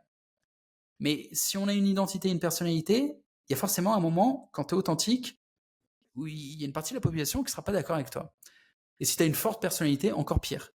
Et quand tu as un domaine qui n'est pas très large, bah, pareil, tu vas pas intéresser tout le monde. Et en vérité, si tu as un domaine trop large, ça ne marchera pas. Parce que tu auras trop de concurrence. Donc tu es obligé, quand tu es entrepreneur online, d'avoir un domaine assez restreint pour devenir leader dans ton domaine et exister. Et une fois que tu es leader dans ton domaine, tu peux peut-être utiliser ça comme tremplin pour élargir ton domaine. Typiquement, toi, tu, tu, peux à un moment ou un autre considérer que tu élargiras ton domaine. Pour l'instant, tu essayes d'être très focus. Oui, bah, la stratégie de, croissance, bah, typiquement pour prendre l'exemple de Tesla, je crois qu'on l'avait évoqué d'ailleurs avec Tougan, ça aussi, avec bon, bah, je me spécialise sur le roster de luxe électrique, méga niche, et puis après, ok, bah, je maîtrise ça et après je me peux me permettre d'élargir quoi. C'est le même type de stratégie. Et d'ailleurs, effectivement, à ton avis, pour un, pour un MVG, ça doit être quoi ces métriques? Parce que, ok, c'est pas le nombre d'abonnés. Ça, c'est vanity métrique, on s'en fout quoi. C'est pas ça le plus important quoi. Est-ce que c'est bon ben le fric qui rentre et quand je parle de fric, c'est pas le chiffre d'affaires, c'est le résultat net. Tu vois, combien tu gagnes, combien tu mets dans ta poche. Parce que bon, le, côté de ah moi je fais 100 000 balles euh, par, euh, mois, ouais, mais en fin de compte, il y, en a 95 000 qui partent euh, en frais divers et variés. Pour moi, c'est de la merde. Est-ce que c'est le, le, je sais pas, tu vois, on prend en métrique le, le, le taux, le taux d'ouverture des mails, peut-être, le taux de participation, le taux d'interaction qu'il y a entre les personnes qui sont dans ta communauté. Est-ce que toi, comme ça, tu as, des métriques en tête pour les MVG bah, Il y a trois métriques, c'est celles qu'on a mis en cours awareness, relation et conversion. Et honnêtement, la métrique la plus importante à notre époque, c'est la relation. Ce qui se monétise, c'est devenu la relation. Quand tu as une bonne relation avec ta communauté, il t'arrivera rien. Il peut rien t'arriver. Tant que tu fais pas euh, la pute en fait. Tant que tu es vrai, tant que tu es authentique, tu peux même te planter. Moi, je me suis planté. J'ai redit tout à l'heure, euh, j'en ai parlé, quand j'ai fait tous mes trucs investissement, je me suis planté. Mais je me suis planté de bonne foi. J'investissais mon propre fric et je le perdais. De... Ou euh, ça marchait pas bien, tu vois. Donc, euh, ça passait parce qu'il y avait une forme d'authenticité. Et ça passait aussi parce que j'ai testé plein de trucs et des trucs où ça a marché et où j'ai offert de la valeur. Mais tant que tu es authentique, tu peux pas vraiment te planter dans la relation. Et ensuite, pour euh, être dans le concret sur les métriques, la partie awareness, c'est dire au monde où je suis là, j'existe. Donc au début, il faut te montrer. Ça passe par les réseaux sociaux et le moment le plus difficile, ça va être le lancement. Et c'est pour ça que c'est pas mal de faire partie des groupes. Quand tu es dans un groupe du genre le groupe MVG, tu fais partie, bon bah, au début, tu peux au moins présenter aux collègues du groupe ce que tu as fait, avoir des feedbacks, avoir un petit peu euh, des mecs qui vont te suivre parce que potentiellement tu vas faire du contenu qui va les inspirer, qui leur donne des idées, ou tu vas trouver euh, quelques potes. En fait, il faut trouver au moins une personne qui t'écoute. Une. Et ensuite, ça t'aide à te positionner. Ça t'aide à interagir. Et cette personne doit commenter ton contenu. Et tu bâtis la relation. C'est tout. Tu pars d'une personne qui te répond. Tout simplement. Et à partir du moment où il y a ne serait-ce qu'une personne qui te répond, tu n'es plus un fou qui parle tout seul dans le désert. Même en termes de charisme. Quand tu parles à la mmh. caméra, il y a plein de gens, ils sont pas habitués à parler à la caméra ou ils sont pas habitués à écrire du texte en public. Parce que Twitter, c'est ça. Tu écris un texte, mais tu écris à qui? Si tu sais pas à qui tu parles, en fait, tu es bizarre. Je te le dis. Et c'est normal que tout le monde soit là. Ouais, tu sais, je suis timide d'allumer la caméra. Mais c'est normal que tu sois timide. Mec, si tu vas dans la rue, sur le trottoir, tu sais, les gens, ils passent. Et tu te places tout seul au milieu avec ton putain de micro et tu es là. Oui, euh, Shakespeare, tu commences à faire du tête tout seul, ou tu, commences à, faire un discours. Euh, alors, pour convertir le trafic organique, mais personne t'écoute, fils de pute, pourquoi tu parles? Tu parles à qui? T'auras l'air d'un fou. Et tu tweets sans savoir à qui tu tweets, t'as l'air d'un fou. Et cette saveur, tout le monde la sent, même celui qui écrit. Il faut sortir de ça très rapidement. Il faut le plus tôt possible, quitte à aller dans des groupes qui sont pas les tiens, aller dans des mmh. groupes qui parle du sujet qui t'intéresse, partager de la valeur dans ces groupes, même si tes premières interactions, c'est pas sur les réseaux sociaux, mais dans des groupes comme ça, c'est cool. Parce que tu parles à des types qui sont là pour discuter. Ils sont pas en train de marcher dans la rue. Ils sont dans un groupe de discussion. Donc c'est pas bizarre de parler. C'est l'objet du groupe. C'est un groupe de discussion. Tu leur parles du sujet du groupe. Bon, ça va, t'es pas fou. T'interagis avec eux jusqu'à ce que tu comprennes ah vous êtes tous en train de parler de ce truc là et là tu fais un post sur le sujet tu fais un vidéo sur le sujet tu fais un thread sur le sujet et là tu le partages dans le groupe. En mode hé les gars j'ai poncé le truc vous savez on en a parlé hier ça m'a inspiré j'ai poncé le truc et euh, voilà ma, petite analyse euh, et un peu d'humour et tout de, voilà je vous ai pondu un truc. Ah ben les mecs du groupe ils vont regarder s'ils kiffent ils vont s'abonner et c'est parti. Et c'est parti! Et c'est tout! À partir du moment où t'as un mec tu as regardé avec attention et qui a répondu, tu n'es plus un fou. Et à partir de là, tu peux commencer à balancer sur les réseaux sociaux. Les réseaux sociaux voient qu'il y a du following qui vient d'ailleurs et ils te mettent un peu en avant. Ils te recommandent un peu. Pas beaucoup, hein. Mais ils voient que t'es pas un parasite qui vient prendre leur trafic et l'envoyer à l'extérieur. Ils fonctionnent vachement comme ça, hein. et c'est normal. YouTube, si tu débarques, tu postes une vidéo et que tu la partages à personne et que c'est ta première vidéo, ils sont en mode non, non, toi, c'est mort. Tu viens prendre le trafic et l'envoyer ailleurs. Crève. Par contre, ta première vidéo, si tu la partages en dehors de YouTube à des groupes, YouTube, il considère que tu lui amènes du trafic. Et là, il te traite différemment. Il te traite comme un apporteur de ressources. Il te met un peu en avant. Bon, ben, tu fais ça. Au début, tu es dans les groupes, tu partages un truc qui les intéresse, puis après, sur les réseaux sociaux, et tu leur repartages des trucs. Et YouTube euh, commence à créer une dynamique où ta vidéo sera partagée à 10 personnes, puis 15, puis 20, jusqu'à ce que tu aies une vidéo où tu vas réussir à surfer une trend ou un machin, boum, ça part où tu vas réussir à ranker à force d'avoir les bons mots-clés dans tes titres. Et, euh, et ça y est, tu commences une activité et tu commences à avoir une autorité. Et si tu es dans une niche assez spécialisée où tu pas trop de concurrence, bah, tu veux, finis par être dans le 10, le top 10 euh, leader de, ta niche. Et là, en fait, euh, c'est un business. Ça y est. Là, en fait, les gens sont prêts à payer des consultations avec toi. Et si tu n'as pas de compétences, tu partages une passion tu la partages de manière open et les gens juste vont kiffer parce que au lieu de se lancer dans l'inconnu, ça fait peur, et eh ben ils vont écouter ton contenu, ils vont partager ton expérience et ça va les aider à passer le pas. Tu n'es pas expert, tu peux dire c'est mon premier combat de boxe. Voilà comment ça se passe. Bah, tu vas jamais vendre des coachings de boxe, non, mais il y a des gens ils vont te suivre parce qu'ils sont curieux de voir comment ça se passe. Et si à un moment ou un autre tu dis bah écoutez les mecs, j'ai pas de produit, mais sur mon bonsaï, j'ai mis le produit de Tugan parce qu'il est super fort en marketing et euh, ça peut vous aider à gagner de l'argent. Moi, j'y crois. Je suis en train de me former avec lui, c'est vachement bien. Bah, tu prends 50% des revenus d'affiliation et ça y est, tu as un business. Ton business, c'est d'avoir cumulé du capital sympathie et utiliser l'autorité que tu as obtenue pour que les gens ils suivent tes conseils, ils achètent les produits que tu as recommandés. Et si tu as une relation authentique, eh ben, et tu vas recommander des trucs, des trucs corrects, des trucs auxquels tu crois. Ou même tu vas recommander Bonzai, tu vas mettre ton deal ambassadeur, et pareil, tu fais des revenus. Il suffit que tu ailles le distribuer à des bonnes personnes, ou que tu mettes le lien ambassadeur Bonzai sous tes vidéos YouTube. Et même si tu n'avais pas euh, d'expertise au début, c'est pas grave. Si tu as partagé une, une expérience de manière authentique, euh, tu, aux États-Unis, il y a un mec qui s'appelle Sam Sulek. Tu vois qui c'est ou pas? C'est un mec qui fait de la muscu, genre super balèze, on dirait Schwarzy, mais il a 20 ans, quoi. C'est un petit jeune. Il a rien à vendre. Il a rien à vendre. Il fait pas de montage, il a pas de miniature, il a pas de titre. Par contre, il est authentique de fou. Il fait des millions et des millions de vues. C'est une nouvelle célébrité, mais il y a une vague en ce moment sur l'authenticité. Le mec, il a pas de montage. Il pose mm. sa caméra, il a un petit micro sur le t-shirt ou sur la casquette, et il dit bon, bah là, je vais faire des pushes comme ça, tu sais, il, pousse. Et, il fait pas de blagues, il fait rien. Il, est euh, vraiment euh, neutre comme mec, mais par contre, il est super balèze. Et c'est tout. Et il prétend pas savoir quoi que ce soit. Au contraire, il dit qu'il sait pas faire sa diète ni rien. Et les gens participent, lui donnent des conseils, des machins. Et c'est tout. Ou lui disent d'arrêter la testo parce que euh, il commence à avoir des boutons partout.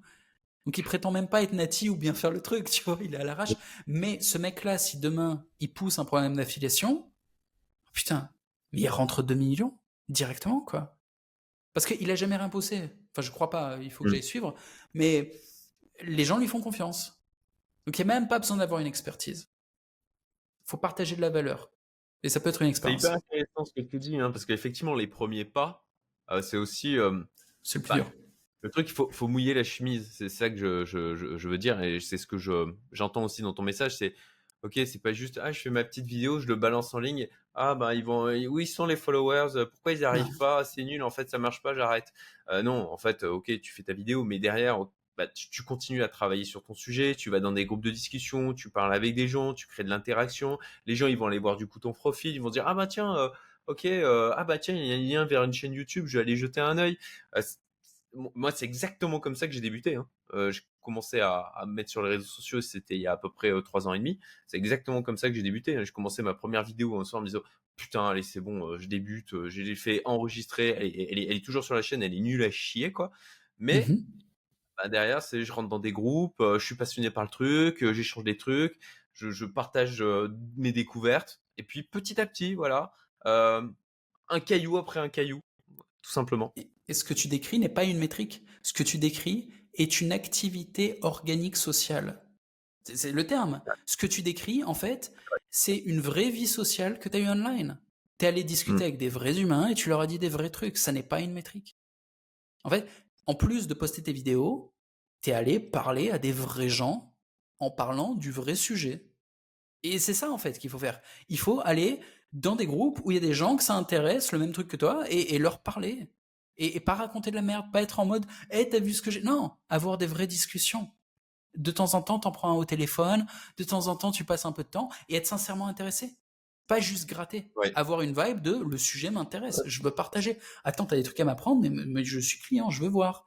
Ou euh, là, j'ai poncé le truc, je vous partage, mais j'ai un vrai truc à partager. C'est pas juste j'ai écrit le nouvel article. Non, non, non. C'est juste euh, ah là, je me suis vraiment intéressé à ce truc-là, je vous le partage. Mais une, une vibe d'honnêteté, d'authenticité, de générosité, et c'est pas une métrique. C'est pas une métrique. Et ensuite, une fois que tu as amorcé ce, ce truc réel, organique, cette relation, Là, tu peux commencer un petit peu à tester la métrique. Et la métrique, c'est quoi? C'est que dans ton chat, il y a de plus en plus de monde. Que dans ton chat, il y a une vraie discussion. Qu'il y a des gens qui parlent entre eux. Tout simplement. C'est pour ça que tout à l'heure, j'ai montré fièrement le groupe Telegram en disant, tiens, ça, c'est les discussions qu'il y a aujourd'hui. C'est ça, la métrique. La oh. métrique, c'est un groupe vivant dans lequel il y a des messages intelligents. Je, te le repartage, mais c'est pas juste des messages parce que tu peux voir, par exemple, euh, pour faire la promotion de, de projets euh, crypto foireux, des fois, tu auras des groupes dans lesquels il y aura, il y aura que des conneries. Ou, ou si tu vas avoir des streamers sur Twitch, tu as des groupes où il y a des chats très actifs, mais dans les chats, il y a écrit que de la merde. Il y a des têtes de Pépé le Frog où il n'y a rien. Là, en fait, euh, ce que je montrais tout à l'heure, c'est qu'il y, y, a plein de messages tous les jours, mais si je regarde un message, alors c'est des conversations, donc les prendre au milieu, c'est compliqué, mais euh, là, j'en lis un Salut à tous, je voulais partager l'outil pratique pour les newsletters MVG Grok, la nouvelle IA de Elon sans censure, font un VPN au state accessible uniquement sur Twitter X. Voilà le message, tu vois. Ça n'est pas un message de mongolien. Et puis, Mm. il y a un mec qui lui répond C'est GPT Hostile uniquement accessible sur Twitter? Et puis lui répond Oui, accessiblement. Bah, bah, bah. Tu vois, ils discutent sur le truc. Ils s'ignorent pas les uns les autres. Ils sont pas juste en train de parler de leur bit. Ils sont en train de parler du sujet et de le partager. Et, et ça, discute, euh, ça, ça Il y a continue de la modération. tout. hein. Ouais. Hmm D'ailleurs, il y a de la modération, hein, que, que ce soit toi ou du côté de Touga. D'ailleurs, mo- moi-même, je me suis fait striker à un moment donné. J'ai Ah euh, posé un, un lien à la con, tu vois, et a Touga, il m'a dit Non, non, c'est pas la foire. euh, Tu, tu, non, non, tu mets pas ce type de, type de lien, tu vois. Alors, Donc, euh, il y a de la modération, il y a avec, euh, avec le souci, effectivement, d'avoir des échanges de qualité. Et ça, c'est c'est super important ce que tu dis. C'est effectivement, de, au début, de créer juste un putain de canal, petite canal Telegram, où tu parles de tes thématiques, tu partages de la valeur et tu croises des gens, tu vois, un par un au début. Dire, hé gars, euh, tu sais quoi, j'ai créé un canal Telegram où on parle de notre sujet euh, dont on est en train de discuter depuis euh, 20 minutes, là, euh, soit en même vocal, euh, pas, soit même en pas, même pas. C'est pas ça. Non, non, non. C'est pas rejoins mon canal où j'ai parlé de ça. Non, non, non, non. C'est le sujet dont on a parlé là. On- imagine, t'échanges cinq messages avec quelques mecs d'un groupe, et le lendemain tu débarques et tu dis pas j'ai créé un canal. Tu dis juste j'ai posté, ça m'a inspiré et j'ai fait un thread là-dessus ou j'ai fait une vidéo là-dessus. Et tu les fais rentrer dans ton canal de relation avec du contenu. Tu leur dis pas rejoignez mon groupe de discussion, c'est trop violent. C'est genre euh, venez à la maison. Non non, c'est genre euh, comme si tu montrais ton téléphone avec une photo dessus. Et là les gens ils regardent la photo. C'est pas violent. C'est dire hey, le truc dont on a parlé hier. Franchement, merci les gars, vous m'avez inspiré de fou. J'ai pris les conseils d'un tel, d'un tel, et j'ai pondu une vidéo sur le sujet. Mais les gars, ils vont la voir. Ils sont là. Putain, la discussion qu'on a eue. Et tu m'as fait une dédicace en plus dans la vidéo et tout. Ah ben, je vais la voir. Et je fais tout le temps ça. Toutes les discussions que j'ai en privé au téléphone donnent lieu à des vidéos pédagogiques que je fais sur des sujets sur lesquels j'ai réfléchi avec des partenaires. Et à chaque fois, je les appelle, je leur dis, tiens, ben, tu vois, la discussion qu'on a eue, j'en ai fait une vidéo. Alors, à mon niveau, ça change pas grand chose que j'ai un mec qui aille voir ma vidéo. Mais, si tu Ah, fais ça dans, euh, au, au début, au début, sympa, hein. si. Au Ouais. début, si. Et puis, euh, les mecs que j'appelle, en fait, souvent, c'est des mecs qui sont influenceurs et qui vont partager la vidéo potentiellement aussi. Donc, donc je dis des conneries. Ça peut avoir un vrai impact.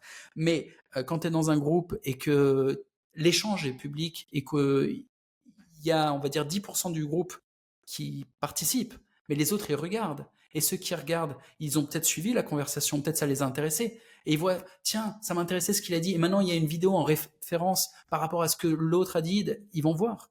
Et ça crée une dynamique. Et c'est une dynamique qui est vraiment smooth. Genre, on a parlé de ça, ça nous a intéressé. Il y en a un qui a réagi, qui a pondu un contenu, qui a fait une petite recherche dessus. C'est vraiment de la valeur. Ça n'est pas du grattage. Il n'y a pas de parasitage, tu vois. C'est, c'est généreux comme démarche. Et cette démarche généreuse, elle, est génératrice euh, de valeur derrière. Il se passe quelque chose. Il y a une croissance à campande. C'est pas des groupes où les gens ils se grattent entre eux. C'est ce qu'on voit dans, dans les trucs de shitcoin. Tous les mecs ils se hype en espérant qu'il y a un type qui achète derrière eux. Mais ça finit par crever parce que personne n'offre de la valeur. Il n'y a rien sur ces groupes. Et on sent la saveur tout de suite. On sent la différence entre des groupes où les gens se donnent et des groupes où Mm. les gens ils essayent de se chauffer entre eux parce que c'est des groupes euh, où il y a du parasitage, de la prédation. Écoute, merci pour cette euh, masterclass pour euh, euh, à la fois débuter en tant que MVG et même pour des MVG au final euh, plus avancés. Hyper intéressant. Ok, une dernière question. Dans une de tes vidéos, tu as développé le concept de, de virtue signaling ou d'illusion de moralité, d'éthique, où il y a des gens comme ça qui disent Ah ouais, mais moi, je fais pas ça parce que je suis du côté de la morale, mode très bien pensant, etc.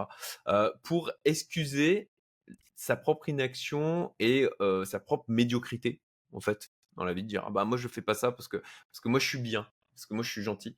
Euh, J'ai trouvé ça ultra pertinent. Euh, tu vois, tu as, réussi à, je trouve, à, à, mettre une idée, un concept sur un truc où tu, tu, tu dis putain ça pue, il y, a, y, a, y, a, une dissonance, il y a un truc qui va pas. Euh, je trouve que tu as réussi à le, à le, dire clairement. Est-ce que tu veux bien développer un peu cette ouais, thématique? Bah, C'est un truc que j'ai vécu de l'intérieur et dont après j'ai été témoin. Donc je, je, connais bien le sujet. Je l'ai vécu de l'intérieur quand j'étais gamin. Mon père, il me payait 10 francs de l'heure pour que je fasse des travaux physiques dans le jardin, que j'aille soulever des pierres, couper du bois, ce genre de trucs. Et de temps en temps, il me disait là, il y a du bois à couper, il y a du machin. Et je lui disais non, non, c'est bon, j'ai pas besoin d'argent. C'était des conneries. Je lui mentais, je me mentais à moi-même parce qu'en fait, j'étais feignant. J'avais pas le courage d'aller faire l'effort du travail et je prétendais pas avoir besoin d'argent. C'est des conneries. S'il me les avait donné les 10 balles, je les aurais pris. Je mentais. Et je m'en suis rendu compte euh, quelques années plus tard. Je lui ai dit d'ailleurs, hein, euh, parce que j'admets, tu vois, quand, quand je me rends compte que j'ai fait de la merde. Et les gens font pareil aujourd'hui. Lorsque j'ai prôné l'expatriation, et j'étais un des premiers en France à prôner l'expatriation de manière radicale, même des types qui euh, étaient censés être sur ce créneau-là, genre des extrémistes politiques qui disaient eh, il y a quand même moyen de se barrer du pays, ça peut être une solution. Les, les, mecs étaient censés être dix fois plus extrêmes que moi, mais ils étaient vachement dans le compromis. Ils disaient partir est une possibilité. Moi, je disais non, non, non, il faut partir. Il n'y a pas le choix. Si tu pars pas, tu rejettes la douleur de l'expatriation sur ta descendance. C'est tes enfants qui devront se taper le job et c'est difficile de s'expatrier. Donc je vendais pas du rêve, hein, je disais que c'est pas facile. Tu arrives dans un lieu que tu connais pas, dans une langue que tu connais pas, et il faut avoir développé un business online pour euh, réussir, parce que tu vas pas débarquer en mm. Europe de l'Est être plombier, tu vois, c'est pas un concept. Non, tu, tu vas bosser online, à l'international ou dans ton pays tant que les gens sont encore solvables et que la guerre civile n'a pas éclaté. Enfin, chacun est parano à son niveau, tu vois, mais je m'oriente vers des business internationaux parce que je n'ai pas parfaitement confiance en la solvabilité à long terme du peuple français. Bref, tandis que je prônais l'expatriation en mode radical, je me faisais cracher dessus par des types qui étaient censés euh, être des radicaux euh, politiques, alors que moi-même, en fait, je ne suis pas vraiment un animal politique. je suis juste un mec libre, je suis plutôt un businessman, et euh, on m'a catalogué, politiquement alors que j'ai jamais poussé à voter pour un parti. Je crois pas au vote. Je, crois juste que la démocratie est supérieure aux tyrannies parce que les démocraties sont des tyrannies qui fonctionnent. C'est-à-dire en, en, vendant l'illusion au peuple qu'il a le pouvoir, la mmh. tyrannie passe. Alors que quand le tyran arrive en disant bon, je vais être honnête, c'est nous qui décidons. Ben, les gens finissent par se révolter. Quand tu leur dis non, c'est vous les mecs, eh, le petit bulletin de vote. Hein Qui c'est qui le met? Hein Toutou, viens ici. C'est sûr. Fabrique du consentement. Voilà, là ça passe en fait. Euh, la démocratie, ça fonctionne. Donc j'ai fini par le comprendre. Je ne suis pas vraiment démocrate, mais qu'importe. Du coup, euh, politique, je m'en branle, mais j'ai toujours été vu euh, comme plus radical que les radicaux. Et je le suis je le suis, parce que pour moi, il n'y a pas le choix, faut s'expatrier. Et en face de moi, j'ai eu plein de types qui, qui se disaient non, non, on partira pas, car nous sommes des patriotes, on reste sur le sol français pour tenir le territoire, pour tenir les positions, pour euh, se battre pour notre pays. Et j'étais là, euh, vous faites quoi? Par exemple, euh, votre combat, c'est contre l'islam, c'est ça? Vous jetez des lardons? C'est quoi votre projet? Vraiment, c'est quoi vos actions? Rien, rien, rien. Les types qui me crachaient dessus à l'époque, les plus courageux d'entre eux écrivaient des bouquins et finissaient en prison pour ça, ce qui est dramatique. Hein. Mais bon, personne euh, prenait les armes, personne faisait la révolution. Ils n'avaient même pas vraiment une culture révolutionnaire. Ils faisaient rien, quoi. Et, euh, et ils disaient que par vertu, ils restaient. Par vertu de quoi? Mais c'était rien.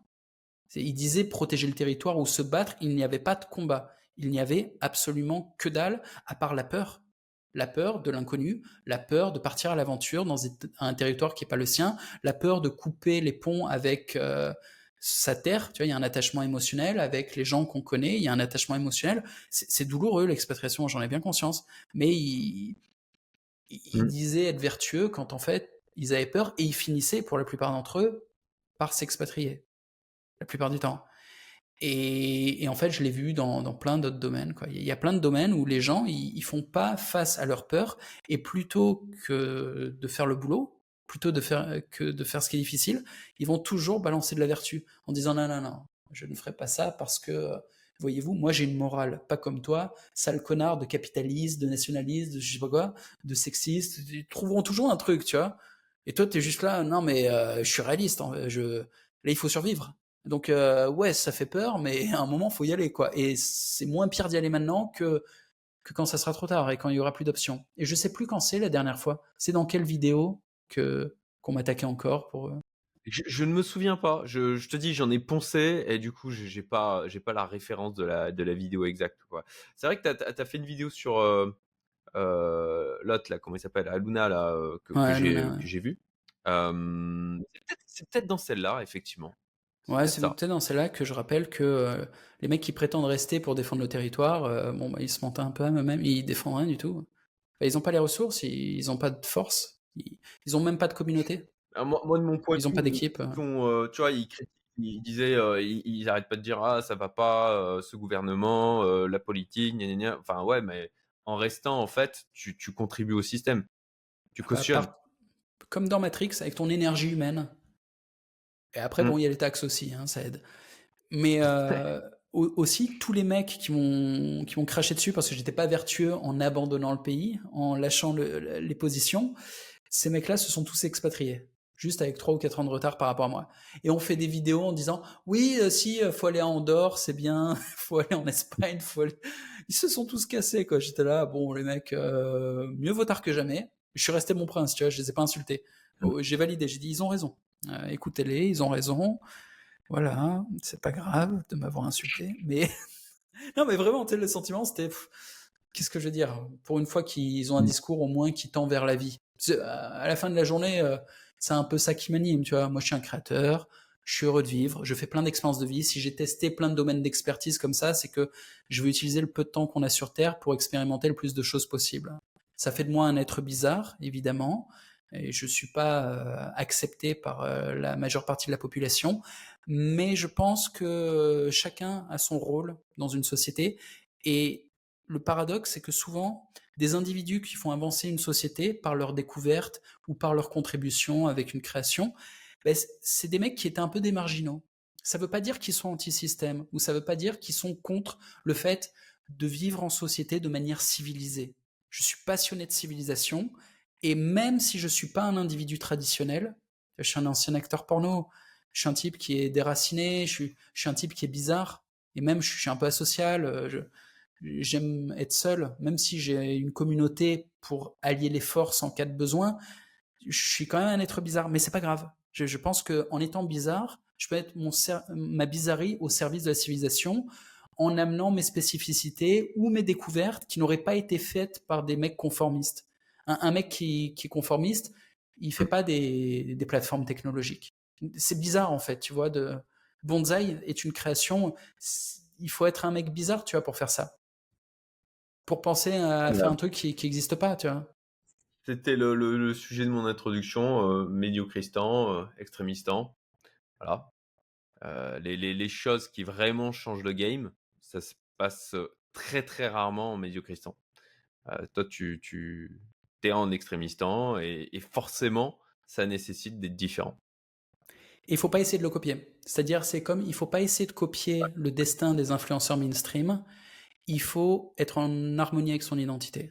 Il faut faire assez de mmh. travail, euh, c'est-à-dire du pratique. Faut, faut, faut bosser. faut assez bosser pour comprendre qui on est, quelle est sa nature profonde, qu'est-ce qu'on aime faire, à quel moment on est bon. On est bon quand on communique, on, est bon quand on est créatif, on est bon quand on exécute, euh, on est bon quand on manage, quand on organise. Il faut, trouver là où on est bon, il faut trouver qui on est vraiment profondément. Et il faut, faut se mettre au service de la civilisation en étant soi-même. Moi qui suis un être bizarre, eh ben, je l'accepte et je fais de l'autodérision dessus et je me mets au service de la civilisation pour aider à apporter de l'harmonie avec mon identité. Et il faut pas s'inventer un destin bizarre quand on ne l'est pas. Ne me prenez pas en exemple en, vous disant moi aussi je suis bizarre. On est non, on, croit tous être unique et tout. Arrêtez. On n'est pas tous bizarres. Euh, j'ai un vrai fétiche pour les naines, par exemple. Je l'ai pas inventé ce truc. J'ai baisé une naine. Et il faut pas l'inventer. Il faut, il faut pas. Euh, n'allez pas baiser des naines juste pour euh, vous faire une carrière. Ah non, c'est clair, c'est apprendre à, savoir qui on est en dehors des projections sociales, en dehors des projections des, parents qui t'ont dit, euh, qui ont essayé de te dire, ah bah t'es comme ci, t'es comme ça. C'est un vrai parcours de, découverte personnelle, mais euh, je pense que c'est le chemin vers l'épanouissement globalement. Il n'y a que ça. Si t'es pas en harmonie avec ton identité, t'es en résistance interne. Tu, tu peux pas avancer. Mmh. tu finis en dépression, tu, tu finis comme une merde. Euh, et c'est un mal de cette époque. Hein, je, je, je, pense que tu vois, tout le monde dit, euh, tout le monde est en mode burn-out, ah, je suis en burn-out, etc. Mais je pense que c'est parce que les gens, ils, sont pas en accord avec leur identité profonde, quoi. Ils se, se, mentent à eux-mêmes, s'inventent des rôles. Ouais, ils sont pas alignés. Il y a plein de gens qui sont pas alignés parce qu'ils n'ont pas fait l'effort du choix. Ils ont pris ce qu'on leur proposait, et ça veut dire qu'ils ont pris la vie qu'on leur proposait. c'est pas forcément une mauvaise vie. C'est une vie qui va correspondre au plus grand nombre. Tu vois, la, société s'autorégule un petit peu. C'est pas délirant ce qu'on leur propose, mais c'est jamais optimisé. Pour optimiser, faut faire l'effort. Et si ta life, elle est vraiment pas du tout optimisée, bah ça fonctionne pas, tu vois, c'est c'est pas fluide. Donc chaque action, se lever le matin, coûte un effort pas possible parce que tu, tu te lèves sans trop d'espoir. Tu sais que ta journée, il y a rien de tellement stimulant qui arrive dedans. Chaque fois que tu vas bosser, bah, ce que tu fais n'a pas de sens. Donc le boulot demande un effort énorme pour une production mmh. qui est très médiocre, qui ne vaut rien. Et les interactions que tu as avec les autres humains aussi commencent à te coûter des efforts. C'est difficile d'être intelligent et bienveillant avec euh, les gens que tu es censé aimer ou avec les gens qui sont autour de toi, parce que les relations que tu as n'ont pas trop de sens non plus, parce que tu n'as pas trouvé ton alignement. Quand tu n'as pas d'alignement, tout est compliqué, tout demande beaucoup d'énergie et tout rapporte très peu. Et au final, euh, c'est la vie de merde en fait, c'est la vie d'esclave. Euh, il faut s'aligner et une fois que tu es aligné, putain, faut accélérer, faut faut du level, euh, des efforts pour atteindre le niveau d'énergie qui fait que ah, tu commences à être dans des niveaux, euh, on va dire, d'intensité de vie qui sont confortables. Et tu peux penser à ce moment-là. C'est-à-dire que tant que tu n'y es pas, tu n'as pas la clarté d'esprit. Tant que tu n'es pas aligné, c'est la confusion totale. Et même quand tu es aligné, mais que tu vis à faible intensité, c'est comme si tu étais euh, dans la vallée, au pied d'une montagne, dans la brume, tu vois rien. Tu es obligé de grimper un certain niveau pour que ça, ça et que tu commences à dire Ah putain, j'ai de la perspective. Ok, le monde fonctionne comme ça. Ah d'accord. Les autres, euh, c'est ça Moi, c'est ça Ah ouais. T'as pas de clarté si t'as pas d'énergie. D'où l'importance du sport et tous ces trucs pour avoir des micro-boosts d'énergie sans passer par la drogue. Non, mais je, je, je, suis totalement d'accord avec toi. Écoute, euh, je pense qu'on peut clôturer sur ces belles paroles philosophiques et de leçons de vie. Donc tu cautionnes la drogue. Je, je, trouve ça ah, honteux. Ah, écoute, C'était un test et t'es tombé dedans. J'ai eu mes périodes. J'ai eu mes périodes. non, t'es, complice de ce qui est en train de se passer. Quoi. Une influence délétère sur ton audience, sur les membres les plus vulnérables qui t'ont offert leur confiance. Tu seras responsable. Ça, exactement. Complètement. Je vais me faire huer dans les commentaires. Cool. Je te remercie pour l'invitation. Merci à toi.